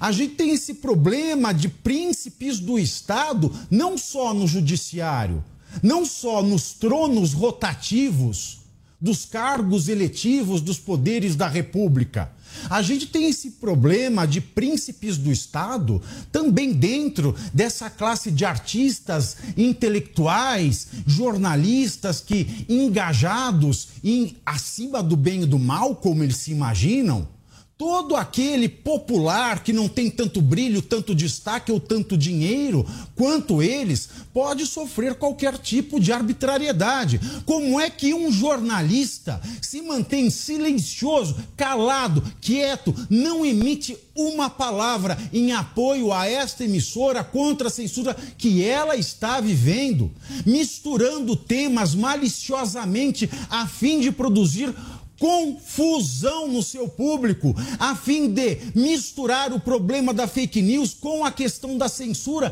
que são objetos, matérias que não se confundem. Um jornalista que aplaude a censura hoje diz que estamos vivendo o auge da democracia. Tem que saber que amanhã pode ser com ele, mas se for com ele, aí é censura. Porque censura nos outros é refresco esse espírito concorrencial e elitista me dá nojo. Você, Zé? É, nós estamos vivendo um momento muito é, próprio, né? onde a, a, a, política acabou com o monopólio, hoje todo mundo faz política né? através das mídias sociais, e que acabou aquele tempo de o político chegar e ganhar voto com tapinhas nas costas, como vai você, como vai seu pai, sem nem conhecer o pai da pessoa e às vezes nem de quem ele deu tapa nas costas. Então, hoje, o político vive do seu posicionamento político. Isso é uma realidade. Então, ao político não cabe mais não abrir o voto e talvez ele tenha que trabalhar por seu candidato de uma forma explícita para que os seus eleitores saibam exatamente de que lado ele está. Esta é a função da política. Já para alguns profissionais, entendo que é, a abertura do processo de voto ela traz consequências. E a consequência é a credibilidade. Então, se o, o, o profissional é um jornalista, mas que não trabalha na área editorial, ou seja, não faz reportagem, não faz, é, não, não, faz voto, não faz matéria, aí tudo bem. Mas se ele é um profissional que trabalha nessa área de reportagem, a abertura do voto e a assinatura de adesão já significa uma relação com o determinado candidato. E alguns eh, jornalistas entendem que optar por um lado, que é o tal ódio do bem, é possível. O que não é possível é optar pelo outro lado. Há jornais, eu visitei alguns nos Estados Unidos, que adotam uma, uma, uma prática muito parecida. É de que, de um lado, está a opinião, ou seja, os profissionais que fazem é, artigos, que fazem editoriais, que fazem a opinião do jornal. E separado é, está o grupo que faz a reportagem, que traduz ou tenta traduzir de uma maneira bem próxima como a, a, os fatos aconteceram, ou seja, narram os fatos. Esse grupo de jornalista não pode dar a sua opinião, ele tem que dar o fato. Os outros, que são um, um grupo de comentaristas, cabe sim fazer comentários e tal. E os jornais nos Estados Unidos e em alguns outros países, aqui é novidade, né? É, falam, nós estamos apoiando tal candidato. E isso é uma transparência natural e necessária para não iludir o, o, o assinante, para não iludir o telespectador, que vai assistir sabendo que a tendência da opinião daquele veículo de comunicação é essa. E ter uma confiança de que a área de reportagem né, editorial é independente e que não conversam entre si. Então, esses profissionais que assinaram, se eles assinam reportagens, matérias do dia a dia, eles estão errados. Diga, Mota. Depois da criação do consórcio de mídia, qual é a surpresa com uma petição como essa? 5 mil profissionais assinaram a petição. Isso é muito ou é pouco? Olha, eu não tenho ideia de quantos profissionais de comunicação existem no Brasil, mas eu conheço a população brasileira. Se você pegar 5 mil e dividir pela população brasileira, isso dá 0,0025% da população brasileira. E aí vem a pergunta: o que há de especial na opinião dessas pessoas? A resposta é nada. Essas pessoas são o que o economista Thomas Sowell chama de ungidos. São pessoas que se consideram especiais, abençoadas. Infelizmente, para eles, o voto deles vale tanto quanto o nosso voto. Infelizmente, para eles, existem a internet e as redes sociais. Nós não dependemos mais deles para saber o que acontece no mundo. Infelizmente, para eles, o que vale não é mais o diploma de jornalista, mas a capacidade de pensar e comunicar. Infelizmente, para eles, o cidadão não aceita mais ser tutelado. Olha, é muito difícil dizer qual é a importância dessa petição de profissionais da comunicação, mas eu digo isso. Jornalista que aplaude censura é como médico que aplaude doença. Jornalista que considera alguém do PT um bom gestor não entende nada de gestão. E aí é como disse o Pavinato: a melhor resposta para essa petição é um kkkk. E a senadora Simone Tebet e sua comitiva foram alvos de ovos jogados por moradores de Niterói, região metropolitana do Rio de Janeiro, em um ato de campanha para Lula. A parlamentar realizava caminhada na Avenida Amaral Peixoto quando moradores de um prédio jogaram ovos e água em direção aos petistas. Tebet não foi atingida, mas alguns militantes e uma repórter sim. Alguns moradores também estenderam toalhas com o rosto do presidente Jair Bolsonaro em suas janelas como forma de protesto. A senadora estava acompanhada do prefeito da cidade, Axel Grael, da deputada Benedita da Silva e do deputado Alessandro Molon. Em seu discurso, Tebet pediu votos para Lula, voltou a atacar Bolsonaro, afirmando que em 30 de outubro os eleitores colocarão o chefe do executivo no lixo da história. Avinato. Olha, o que, que, a gente vai comentar de hoje? Isso me lembrou de 2007, quando a Narcisa Taborindeg jogava ovo do apartamento dela lá no Chopin. No povo falava, jogo roupa, jogo tudo, quando tô louca, jogo até garrafa de Big Coke, uma coisa... Como que você vai falar de um povo que joga ovo da janela? Isso é muito agressivo, isso é muito deseducado, isso é muito descortês. Nós refletimos muito a campanha que nós vemos. Se nós, eleitores, somos violentos, nós vamos ter campanhas violentas. Nós não podemos achar graça nesse tipo de atitude que é lamentável. Tanto é lamentável jogar ovos contra alguém que você não gosta, quanto é lamentável você declarar-se, chamar de democrático, falar meu amorzinho, para um candidato que você passou a vida toda atacando. São duas coisas deploráveis nesta cena. De um lado, o eleitor que joga ovos de casa numa mulher porque não gostam da posição que ela tomou politicamente neste segundo turno das eleições presidenciais, e um outro posicionamento deplorável é da candidata que passou a vida toda junto com o vice do candidato, junto com tantos outros que agora estão dizendo que esse candidato do Partido dos Trabalhadores vai salvar a democracia. Mas salvar a democracia de quê? Deles próprios? Como isso é possível? O que, que nós vamos pensar? Que crédito nós podemos dar para um político que passou a vida inteira falando as coisas mais terríveis e abomináveis do candidato do Partido dos Trabalhadores e agora apostam nele como se ele fosse Sassamutema, o salvador da pátria. Não dá para entender. Se de um lado um político de palavra não vai fazer pacto com aquele que até ontem ele chamava de diabo, um eleitor também não está credenciado para jogar ovo, por mais deplorável que tenha sido essa guinada de opinião. Diga Zé.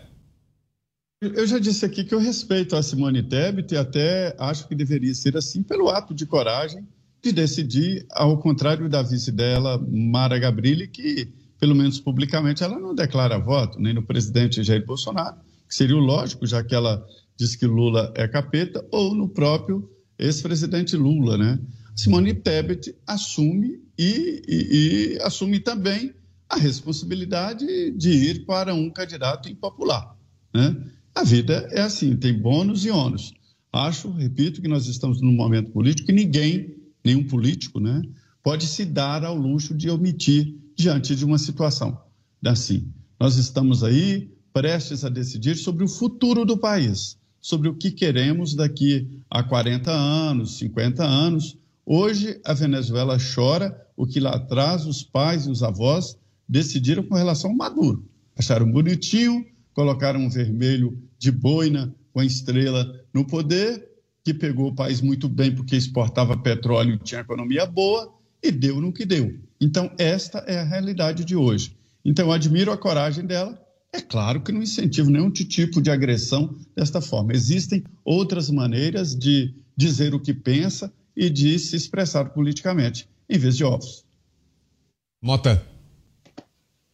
Essa história de jogar ovos e tomates em político não é coisa nova, né? Isso acontece até mesmo em outros países. Os políticos têm que estar preparados para as reações da população. Há um limite para a paciência e para a indignação, até mesmo do eleitor mais indiferente. Eu vou dizer, a performance dessa turma da terceira via esticou a paciência do eleitor até o limite. Basta lembrar do que eles diziam durante a campanha do primeiro turno. e lembrar do que eles estão dizendo agora. E olha, eles têm que se preparar, porque tem muita gente que acha que, passada a eleição, o interesse da população pela política vai passar também. Esse pessoal está muito enganado. Em visita ao interior da Bahia, nesta terça-feira, o presidente Jair Bolsonaro falou sobre as eleições. O chefe do executivo desfilou em carro aberto e cumprimentou seus apoiadores, passando pelas cidades de Guanambi e Barreiras, onde realiza um comício nesta noite. Segundo ele, os petistas estão promovendo uma campanha suja. Falta hombridade, caráter para enfrentar e discutir assuntos. Fica mentindo lá no gratuito o tempo todo. Falando em Bolsolão, nós sabemos que o PT apoiou o orçamento secreto. Ou seja, é talvez a campanha mais baixa da história que eu tenha visto. Abre o intervalo aqui em Os Pingos nos Is. Até já. Neste mês das crianças, garanta diversão Sky dentro da sua casa. São vários desenhos, filmes e séries infantis, além de uma programação completa para os adultos. E tem mais, com a Digo, você tem acesso a todos esses conteúdos quando e onde quiser. E no Sky pós-pago, são diversos planos que cabem no seu bolso, a partir de R$ 79,90 com 110 canais. Assine agora, ligue 3003-0220. Na dúvida, vai de Sky. Os pingos nos is.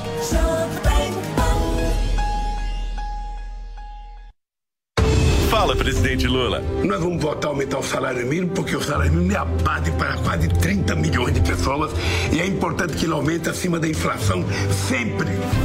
E nós vamos tratar de gerar empregos, porque o emprego é aquilo que dá dignidade ao ser humano. Aliás, é a única razão que eu tenho para voltar a ser presidente é melhorar a vida do povo brasileiro. Agora é Lula! Rede Solidariedade Agir Avante Prós. Tec, tec, toy, tec, tec, toy. Tecnologia, qualidade, inovação. Tec, tec, toy, tec, tec, toy. Tudo garantido para sua diversão. Tec, tec, toy, games, conexão. Casa inteligente na palma da mão. Notebook, tablet e caixa de som. E pro seu negócio tudo em automação. Tec, tec, toy, tec, tec, toy. Tecnologia, qualidade, inovação. Tec, tec, toy, tec, tec, toy. Diversão. Tec, tec, toy.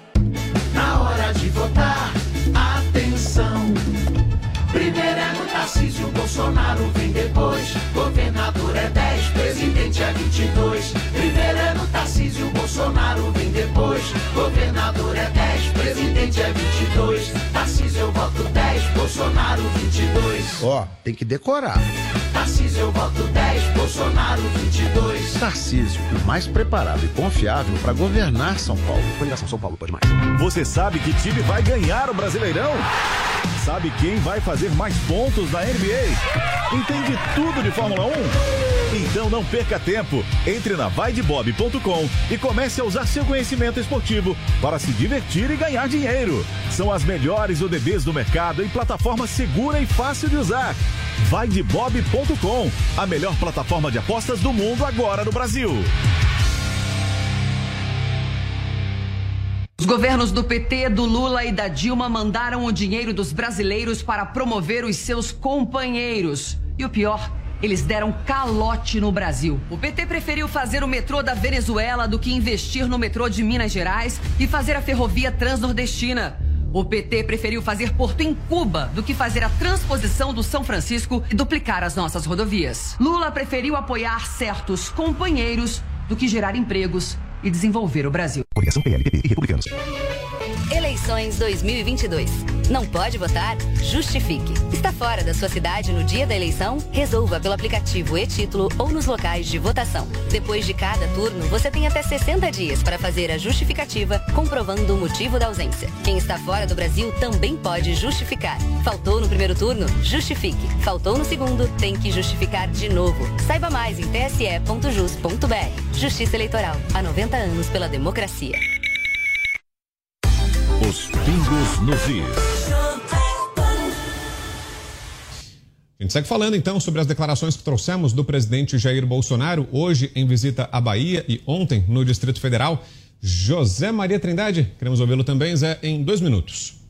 Ô, Vitor, uma vez eu ouvi um discurso do Arthur Vigílio no Senado Federal que me chamou a atenção quando ele fala sobre regras, né? E ele, praticante de artes marciais, ele lembrava que no Vale Tudo, que era aquele esporte antes do UFC, né?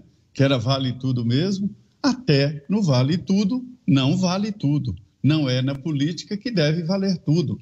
Então, naquele esporte chamado Vale Tudo, as regras tinham contenção, não valia dedo no olho, puxar cabelo, chutes nas partes baixas, enfim. Existem regras mesmo no Vale Tudo. E não se pode jogar a política no Vale Tudo sem regras. E a falta de ética e a falta de honestidade intelectual tem sim imperado. Essa reclamação faz sentido. E ela é acompanhada, na realidade, de decisões até do TSE. Por exemplo, hoje o Tribunal Superior Eleitoral concedeu seis inserções, seis direitos de resposta do presidente Jair Bolsonaro no programa do candidato do, do, do PT. Né? E, são inserções de 30 segundos e do, duas inserções de 2 minutos e 8 segundos na campanha do PT, para se ter uma ideia. Essas respostas são em virtude da obviedade de, de mentiras, né? Não é nem fake, fake news, não. Que a fake news é um processo mais complicado, que envolve meias verdades, emoções, e lá foram inverdades, ou seja, mentira na campanha. E o TSE deu ao presidente Jair Bolsonaro o direito de resposta. E é disso que ele fala. Mota. O presidente Bolsonaro fala a voz do homem comum. O presidente deu voz a uma parcela da população que nunca se sentiu representada. A política brasileira sempre foi dominada por uma elite urbana e rica chamada de progressista, né? Progressista entre aspas, porque é progresso para eles e proibição, censura, pobreza para a grande massa. Essa elite sempre quis impor os seus valores a maioria da população. O melhor exemplo disso é a pauta de liberação das drogas. Né? A esmagadora maioria dos pais e mães do Brasil, principalmente os mais pobres, é totalmente contra a liberação das drogas. Mas tem um grupo de caciques políticos e de personalidades que dominam a mídia, né? intelectuais, ativistas e influenciadores, e que controlam o debate e resolveram que as drogas têm que ser liberadas. Por isso que quando o presidente Bolsonaro, por exemplo, fala contra as drogas, ele representa a população. Quando o presidente Bolsonaro diz que o, o direito à legítima defesa é um direito sagrado, ele representa a voz da população. O presidente Bolsonaro deu voz a milhões de pessoas que pela primeira vez encontraram um político, um presidente que diz o que elas pensam e defende o que elas consideram importante. E isso, para essa elite pequena, rica e urbana, que sempre mandou no Brasil, isso é insuportável. Agora, declarações do outro candidato, Lula, durante uma entrevista à Rádio Nova Brasil FM nesta terça-feira. Lula falou sobre a economia e as eleições. Segundo o petista, se for eleito no próximo domingo, ele já buscará, junto ao Congresso Nacional, uma forma de modificar a lei de diretrizes orçamentárias para 2023. Além dos políticos, Lula também disse que pretende envolver a sociedade nessa discussão. Eu vou colocar o orçamento elaborado pelo Ministério do Planejamento e pela comissão que trata do orçamento para ser discutido pela sociedade agora via internet. Nós vamos criar um, condições de fazer com que uma grande gama do povo brasileiro participe da elaboração e de dar palpite sobre o orçamento brasileiro. Sabe? Porque é isso que vai fazer a diferença. Você vai chegar no Congresso Nacional apresentar uma proposta que já não é só sua, já não é só do Poder Executivo, é uma proposta que tem muito a ver com a participação da sociedade. Essa é a inovação que eu quero fazer para ver se a gente consegue mudar e se a gente consegue tirar essa história do orçamento secreto. Eu não concordo com o orçamento secreto. Por fim, o petista disse que só ouvirá quem estiver aberto a dialogar. Eu não vou perder tempo com quem quer que seja. Eu quero perder tempo discutindo soluções para o povo brasileiro. Esse Lula que vai votar para presidir o país. Senão seria melhor eu ficar em casa. Eu não vou votar para ficar procurando sarna para me coçar. Eu vou votar para tentar atender os interesses desse povo, porque não pode o Brasil ser o terceiro produtor de alimento do mundo e ter pessoas passando fome. E aí, Tiago Pavinato, que achou das falas? Ele está prometendo uma coisa que ele não pode cumprir. Ele está prometendo uma coisa que é da competência do Congresso, que o Congresso aprovou e que ele não está disposto a ouvir quem está em desacordo com ele. Então ele não está prometendo nada, como ele não falou em nada de economia até o exato momento desse segundo turno. Só pegando um, um final da fala do Mota, que é muito interessante, que ele falou da legalização ou da descriminalização das drogas né? É essa parte mais lúcida da intelectualidade brasileira defendendo o direito de ficar chapada, né? Seria cômico se não fosse trágico. E quanto às campanhas dos dois, é, a gente tem baixaria em campanha desde que o mundo é mudo em todos os lugares do mundo. A questão é: o único candidato que propôs medidas contra meios de comunicação da imprensa e não tão somente contra a campanha do candidato rival nestas eleições foi Luiz Inácio Lula da Silva, que agora está prometendo algo que não pode cumprir numa seara em que até o momento não disse nada de consistente. Diga, Shelp. Olha, o ex-presidente Lula ainda está devendo uma explicação mais clara sobre o seu projeto econômico é, mas essa semana existe essa promessa né, de que algo mais concreto, mais detalhado seja apresentado. É, já começa, nesse sentido, uma apresentação maior do Henrique Meirelles, né, que foi presidente do Banco Central no governo Lula e que é muito respeitado no mercado financeiro. Ele vem sendo colocado aí na frente né, de atos, reuniões, encontros, é, justamente para falar dessa questão de economia. É, e ele falou, né, ontem, na verdade, ele falou sobre a questão do, do cheque em branco, né, de se dar um cheque em branco, que não se deve é, considerar isso. Ele considerou que quem está dando um cheque em branco seriam aqueles que estão votando Bolsonaro. Obviamente que ele é apoiador de Lula e diria isso de qualquer forma. Mas ele poderia estar se referindo, por exemplo, a uma, a uma notícia que saiu de que a equipe de Paulo Guedes está estudando é, fazer, acabar né, com a dedução de impostos é, para a classe média, aquela dedução para saúde, educação. A classe, a classe média é, que paga, por exemplo, escola particular, que paga plano de saúde, que vai no médico, pega um recibo e depois deduz parte desses gastos é, em seu imposto de renda.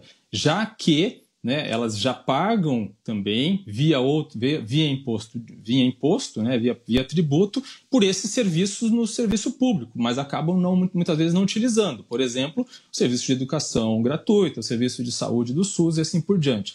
Então é algo que afeta diretamente o bolso da classe média, que é justamente uma parcela importante do eleitorado do presidente Jair Bolsonaro. Paulo Guedes disse que não é nada disso, que não está estudando isso, que não autorizou esse estudo, mas o estudo existe. O estudo existe, feito na, na equipe dele, dentro da, da, equipe do Ministério da Economia. Então, é, é preciso que o presidente Jair Bolsonaro fale sobre isso claramente, porque, evidentemente, a justificativa é que é preciso tirar dinheiro de algum lugar para pagar pelo aumento do Auxílio Brasil que ele pretende manter, que ele promete manter a partir do ano que vem. 160 bilhões de reais em promessas feitas pelo pelo presidente Jair Bolsonaro, para a qual precisa ter algum tipo de recurso para pagar por elas. Né?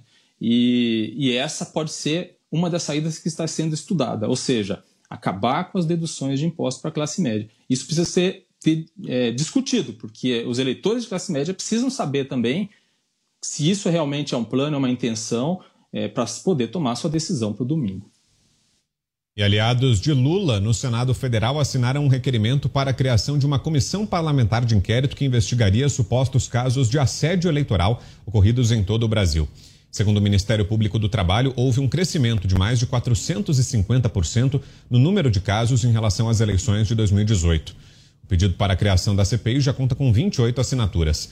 Há expectativa entre os parlamentares de que o presidente do Congresso, Rodrigo Pacheco, dê o seu aval sobre o pedido ainda hoje. Vale ressaltar que a CPI das pesquisas eleitorais também já conta com o número mínimo de apoios para abertura. José Maria Trindade, tá na moda, hein, Zé, esse negócio de CPI? Será que essa vai sair do papel? A CPI do assédio eleitoral? Temos dois minutos, Zé. Essa é mais uma CPI, né, mais uma ação que visa exatamente constranger. É um tipo de constrangimento. O presidente Rodrigo Pacheco já disse que só vai analisar esse pedido de CPI depois do segundo turno das eleições. Aí já desarma, né? É a estratégia, a técnica de jogar funcionários contra os patrões, como se eles vivessem em mundos diferentes e estivessem os dois numa guerra. E, na verdade, são parceiros, na verdade, são um ajuda o outro, ou seja, na verdade, eles são sócios de maneiras diferentes. O patrão arca com risco, o funcionário não tem esse risco, mas tem salários, né, que, bem ou mal, o mercado é que regulamenta. Se o profissional é bom, ele consegue bons salários ou sai da empresa, esta é a realidade. Uma das frutas desta estação de campanha, é, vamos dizer, é pragmatizada, violenta, é exatamente dizer que, o, que o, o patrão não pode nem dizer de que lado ele está e como ele vai votar. Seria violência se o patrão exigisse uma prova de votação como já houve denúncias, inclusive, né, de vídeo e tal, isso não. Isso seria. Agora, se a empresa né, é, é de uma pessoa que defende abertamente um candidato, isso não é assédio eleitoral e nem é contra o patrão quem vota de um lado e quem vota de outro. Mas traduz esta CPI, e eu assustei, sinceramente assustei, com a rapidez com que esse requerimento conseguiu os 27 votos necessários no Senado Federal, né? pela agressividade. Quer dizer, é, investigar um empresário significa colocá-lo no risco, inclusive, de quebrar, porque as contas são abertas e nenhum é, é, consumidor compra de empresários que está sendo invadido e investigado com contas abertas. Portanto, é um passo nessa história de jogar um setor contra outro e abrir esta luta de classes. Agora economia, hora do fechamento Touro de Ouro com ele, Pablo Spire. Jovem Pan News. Fechamento Touro de Ouro com Pablo Spire. Oferecimento CDB 200 da Rico. Seu dinheiro pode render duas vezes mais do que a poupança. Invista. Hum, boa noite, ouvintes da Jovem Pan e amigos do Pingo nos Is. Hoje, o nosso lindo Torinho voltou a apanhar muito do urso feio, enquanto lá fora o bom humor tem contagiado todos os países. A nossa bolsa fechou na mínima do dia.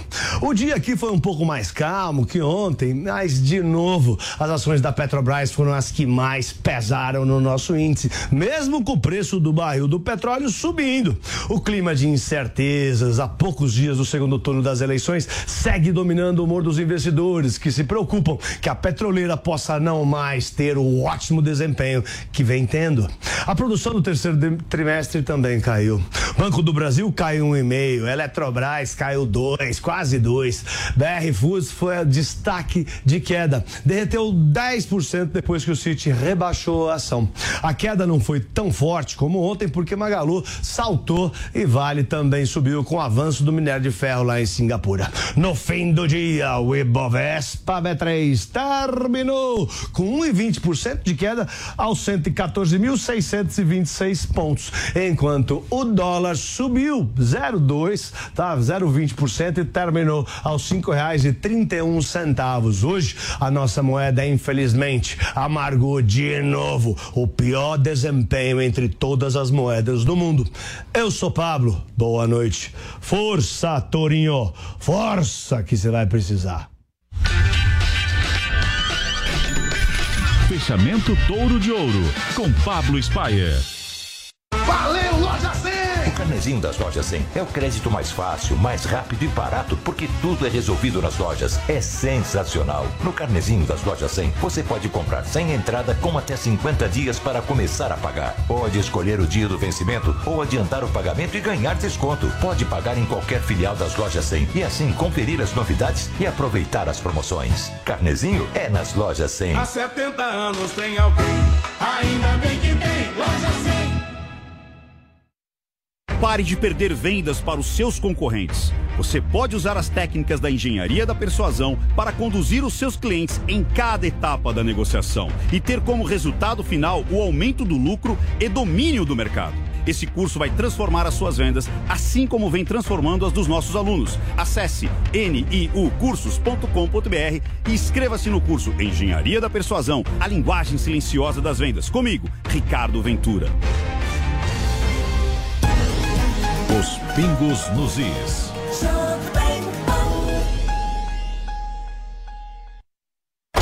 Tarcísio não conhece São Paulo. Fala bobagem, aí dá ré e volta atrás. Disse que ia vender a Sabesp. Ao nível. Foi lá e deu marcha ré. Falou de tirar as câmeras das fardas da PM. Deu ruim, engatou marcha ré. Veio com a ideia de implantar um modelo de segurança que nem do Rio e que todo mundo sabe que não deu certo. Outra marcha ré. Gente, dirigir São Paulo é pra frente. Tarcísio e Bolsonaro. Aqui não. Coligação Juntos por São Paulo. Há dias em que a gente quer mudar o clima, sentir a brisa ou o calor do sol. Há dias no trabalho, em casa, sempre há dias em que a vida pode ser bem melhor. Dias, seu novo. As melhores marcas e modelos de ar-condicionado estão na Adias. Acesse adias.com.br ou ligue 11 3649 4000. Adias, um novo ar para sua vida. Antes de votar para presidente, compare. Bolsonaro nunca deu e nem vai dar aumento real ao salário mínimo. Lula é salário mínimo forte e aumento acima da inflação. Bolsonaro quer acabar com as férias e décimo terceiro. Lula é garantia dos direitos dos trabalhadores. Bolsonaro assinou o projeto de lei que acaba com o auxílio de 600. Lula é auxílio de 600 garantido. Nunca foi tão fácil escolher. Agora é Lula. Diante do cenário atual, onde vivenciamos uma alta disseminação de doenças, é necessária a adoção de hábitos de limpeza mais rigorosos. Para auxiliar a higienização da sua empresa, a Gocil oferece soluções completas com inovação e excelência operacional. A Gocil integra tecnologias e profissionais qualificados, com um modelo de gestão desenhado especificamente para a rotina do seu negócio. Para saber mais, acesse gocil.com.br ou ligue 11 2678 0600. Gocil, a maneira mais segura de confiar. Vote 10. Fala, Tarcísio. Essa eleição tem dois lados e você vai decidir o que quer para São Paulo, para você e sua família pelos próximos quatro anos. De um lado, tem o PT, com tudo que a gente sabe que vem junto com ele. Do meu lado, tem um projeto de esperança, de respeito com todos os paulistas e desenvolvimento para a gente avançar mais, mais rápido, com mais segurança. No dia 30, vote 10, porque eu e você sabemos que São Paulo pode muito mais. São Paulo pode mais e é isso que a gente Coligação quer. São Paulo pode mais. Coligação PL, PP e Republicanos. A imprensa não mostra, mas você precisa saber o que Bolsonaro vai fazer pelo bem do Brasil. Auxílio Brasil de 600 reais, com 13 terceiro para a mulher e mais 200 reais se conseguir emprego. Vai levar mais de 15 mil médicos para o interior. Reduzir a maioridade penal para 16 anos. Entregar 100% dos títulos de terra para assentados. Imposto zero para quem ganha até 6 mil reais. Neste domingo, vote 22 pelo bem do Brasil. Bolsonaro presidente. Os pingos nos is. Uma última informação: o ministro André Mendonça, do Supremo Tribunal Federal, rejeitou pedidos de parlamentares de oposição e advogados do grupo Prerrogativas que queriam investigar os supostos crimes praticados por Jair Bolsonaro em encontro com adolescentes venezuelanas na periferia de Brasília. Os pedidos estão relacionados a fatos narrados pelo chefe do executivo em um podcast, quando o termo pintou um clima foi explorado por petistas. De acordo com Mendonça, as representações não foram acompanhadas de documentos, indícios ou provas mínimas que demonstrem eventual ocorrência de crimes. O magistrado também considerou que não cabe ao STF proferir juízo de valor em comunicações de crimes, cabendo à Procuradoria-Geral da República o peticionamento de possíveis delitos. Vale ressaltar que a própria Justiça Eleitoral considerou fake news a acusação que foi amplamente utilizada pelo PT contra Bolsonaro. Roberto Mota. O presidente é um fenômeno político eleitoral. Ele fala a voz do homem comum. Ele enfrentou uma pandemia e uma guerra durante o seu mandato e o país sai desse período com a economia voando. Nós temos inflação menor do que os Estados Unidos, menor do que da Europa, crescimento de 3% no PIB, é um crescimento a nível chinês. E aí, qual é a estratégia da esquerda para enfrentar um político assim? Demonizá-lo e demonizar os seus apoiadores tentar fazer colar nele toda e qualquer narrativa. E todo dia tem uma narrativa diferente. A gente vê isso toda hora aqui, quando um comentarista, ao comentar um assunto completamente diferente, que não tem nada a ver, acha um jeito de colocar o nome do presidente Bolsonaro e um fato negativo no comentário. Olha, essa é a estratégia das pessoas que querem tomar conta desse país.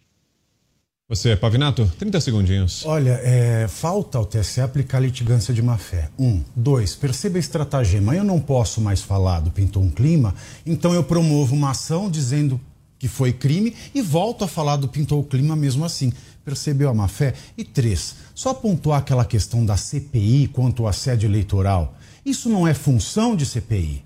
Isso é função da Justiça do Trabalho e do Ministério Público do Trabalho. Esse pedido é mais um desvirtuamento das funções do Congresso, é mais um gasto de papel, é mais um pedido de má fé do Partido dos Trabalhadores.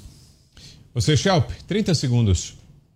Essa estratégia se tornou comum, né? já que a PGR normalmente não atende aos pedidos, às manifestações eh, que vêm aí dos parlamentares para pedir a abertura de investigação e assim por diante, tentou-se e muitas vezes conseguiu-se fazer isso via diretamente via STF. O ministro André Mendonça, obviamente, não acatou nesse caso e é uma discussão essa, essa das falas do presidente Jair Bolsonaro que está mais no campo da moral mesmo, né? um campo que deve ser discutido aí no âmbito da campanha, já que ele mudou a narrativa dele em relação àquele episódio. Né? Primeiro ele dizia que achava que as meninas eram prostitutas e que havia pintado um clima quando ele passou pela, de moto por elas. Depois ele mudou a, a história, disse que nada disso, que ele não quis é, insinuar nada em respeito delas e assim por diante, que pintou o clima tem um significado que não existe em léxico nenhum.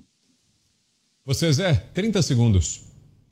É, esse, este caso ele está sendo explorado na política, né? É uma tentativa de jogar no presidente alguns nomes como é, pedófilo, é, genocida e outros, né? Mas, na verdade, não tem conexão com a realidade, ou seja, com o crime.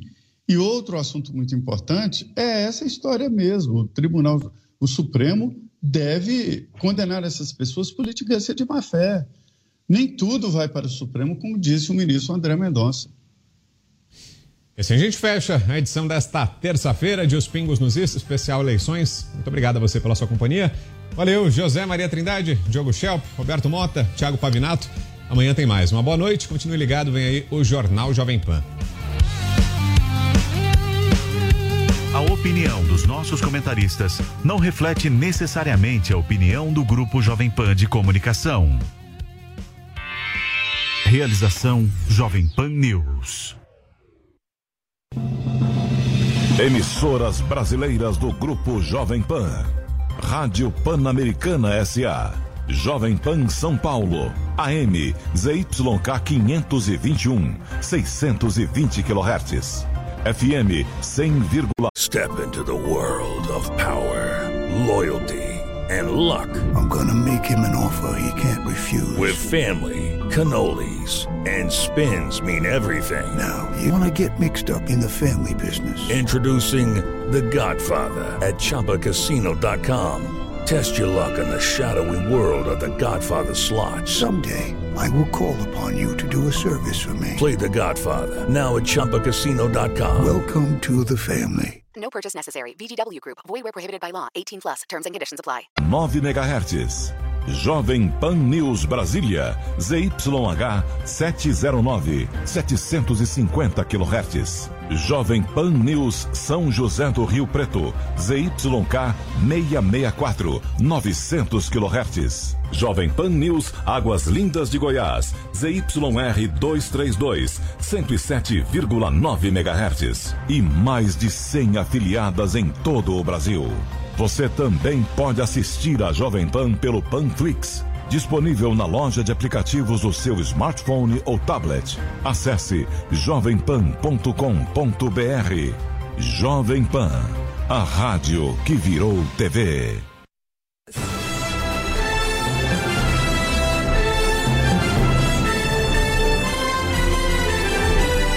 Está no ar a voz do Brasil. As notícias do governo federal que movimentaram o país no dia de hoje. Boa noite. Boa noite para você que nos acompanha em todo o país. Terça-feira, 25 de outubro de 2022. E vamos ao destaque do dia. Brasil tem aumento no número de pessoas trabalhando. E a arrecadação do governo. Step into the world of power, loyalty. And luck. I'm gonna make him an offer he can't refuse. With family, cannolis, and spins mean everything. Now, you wanna get mixed up in the family business. Introducing The Godfather at ChumbaCasino.com. Test your luck in the shadowy world of The Godfather slot. Someday, I will call upon you to do a service for me. Play The Godfather now at ChumbaCasino.com. Welcome to the family. No purchase necessary. VGW Group. Void where prohibited by law. 18 plus. Terms and conditions apply.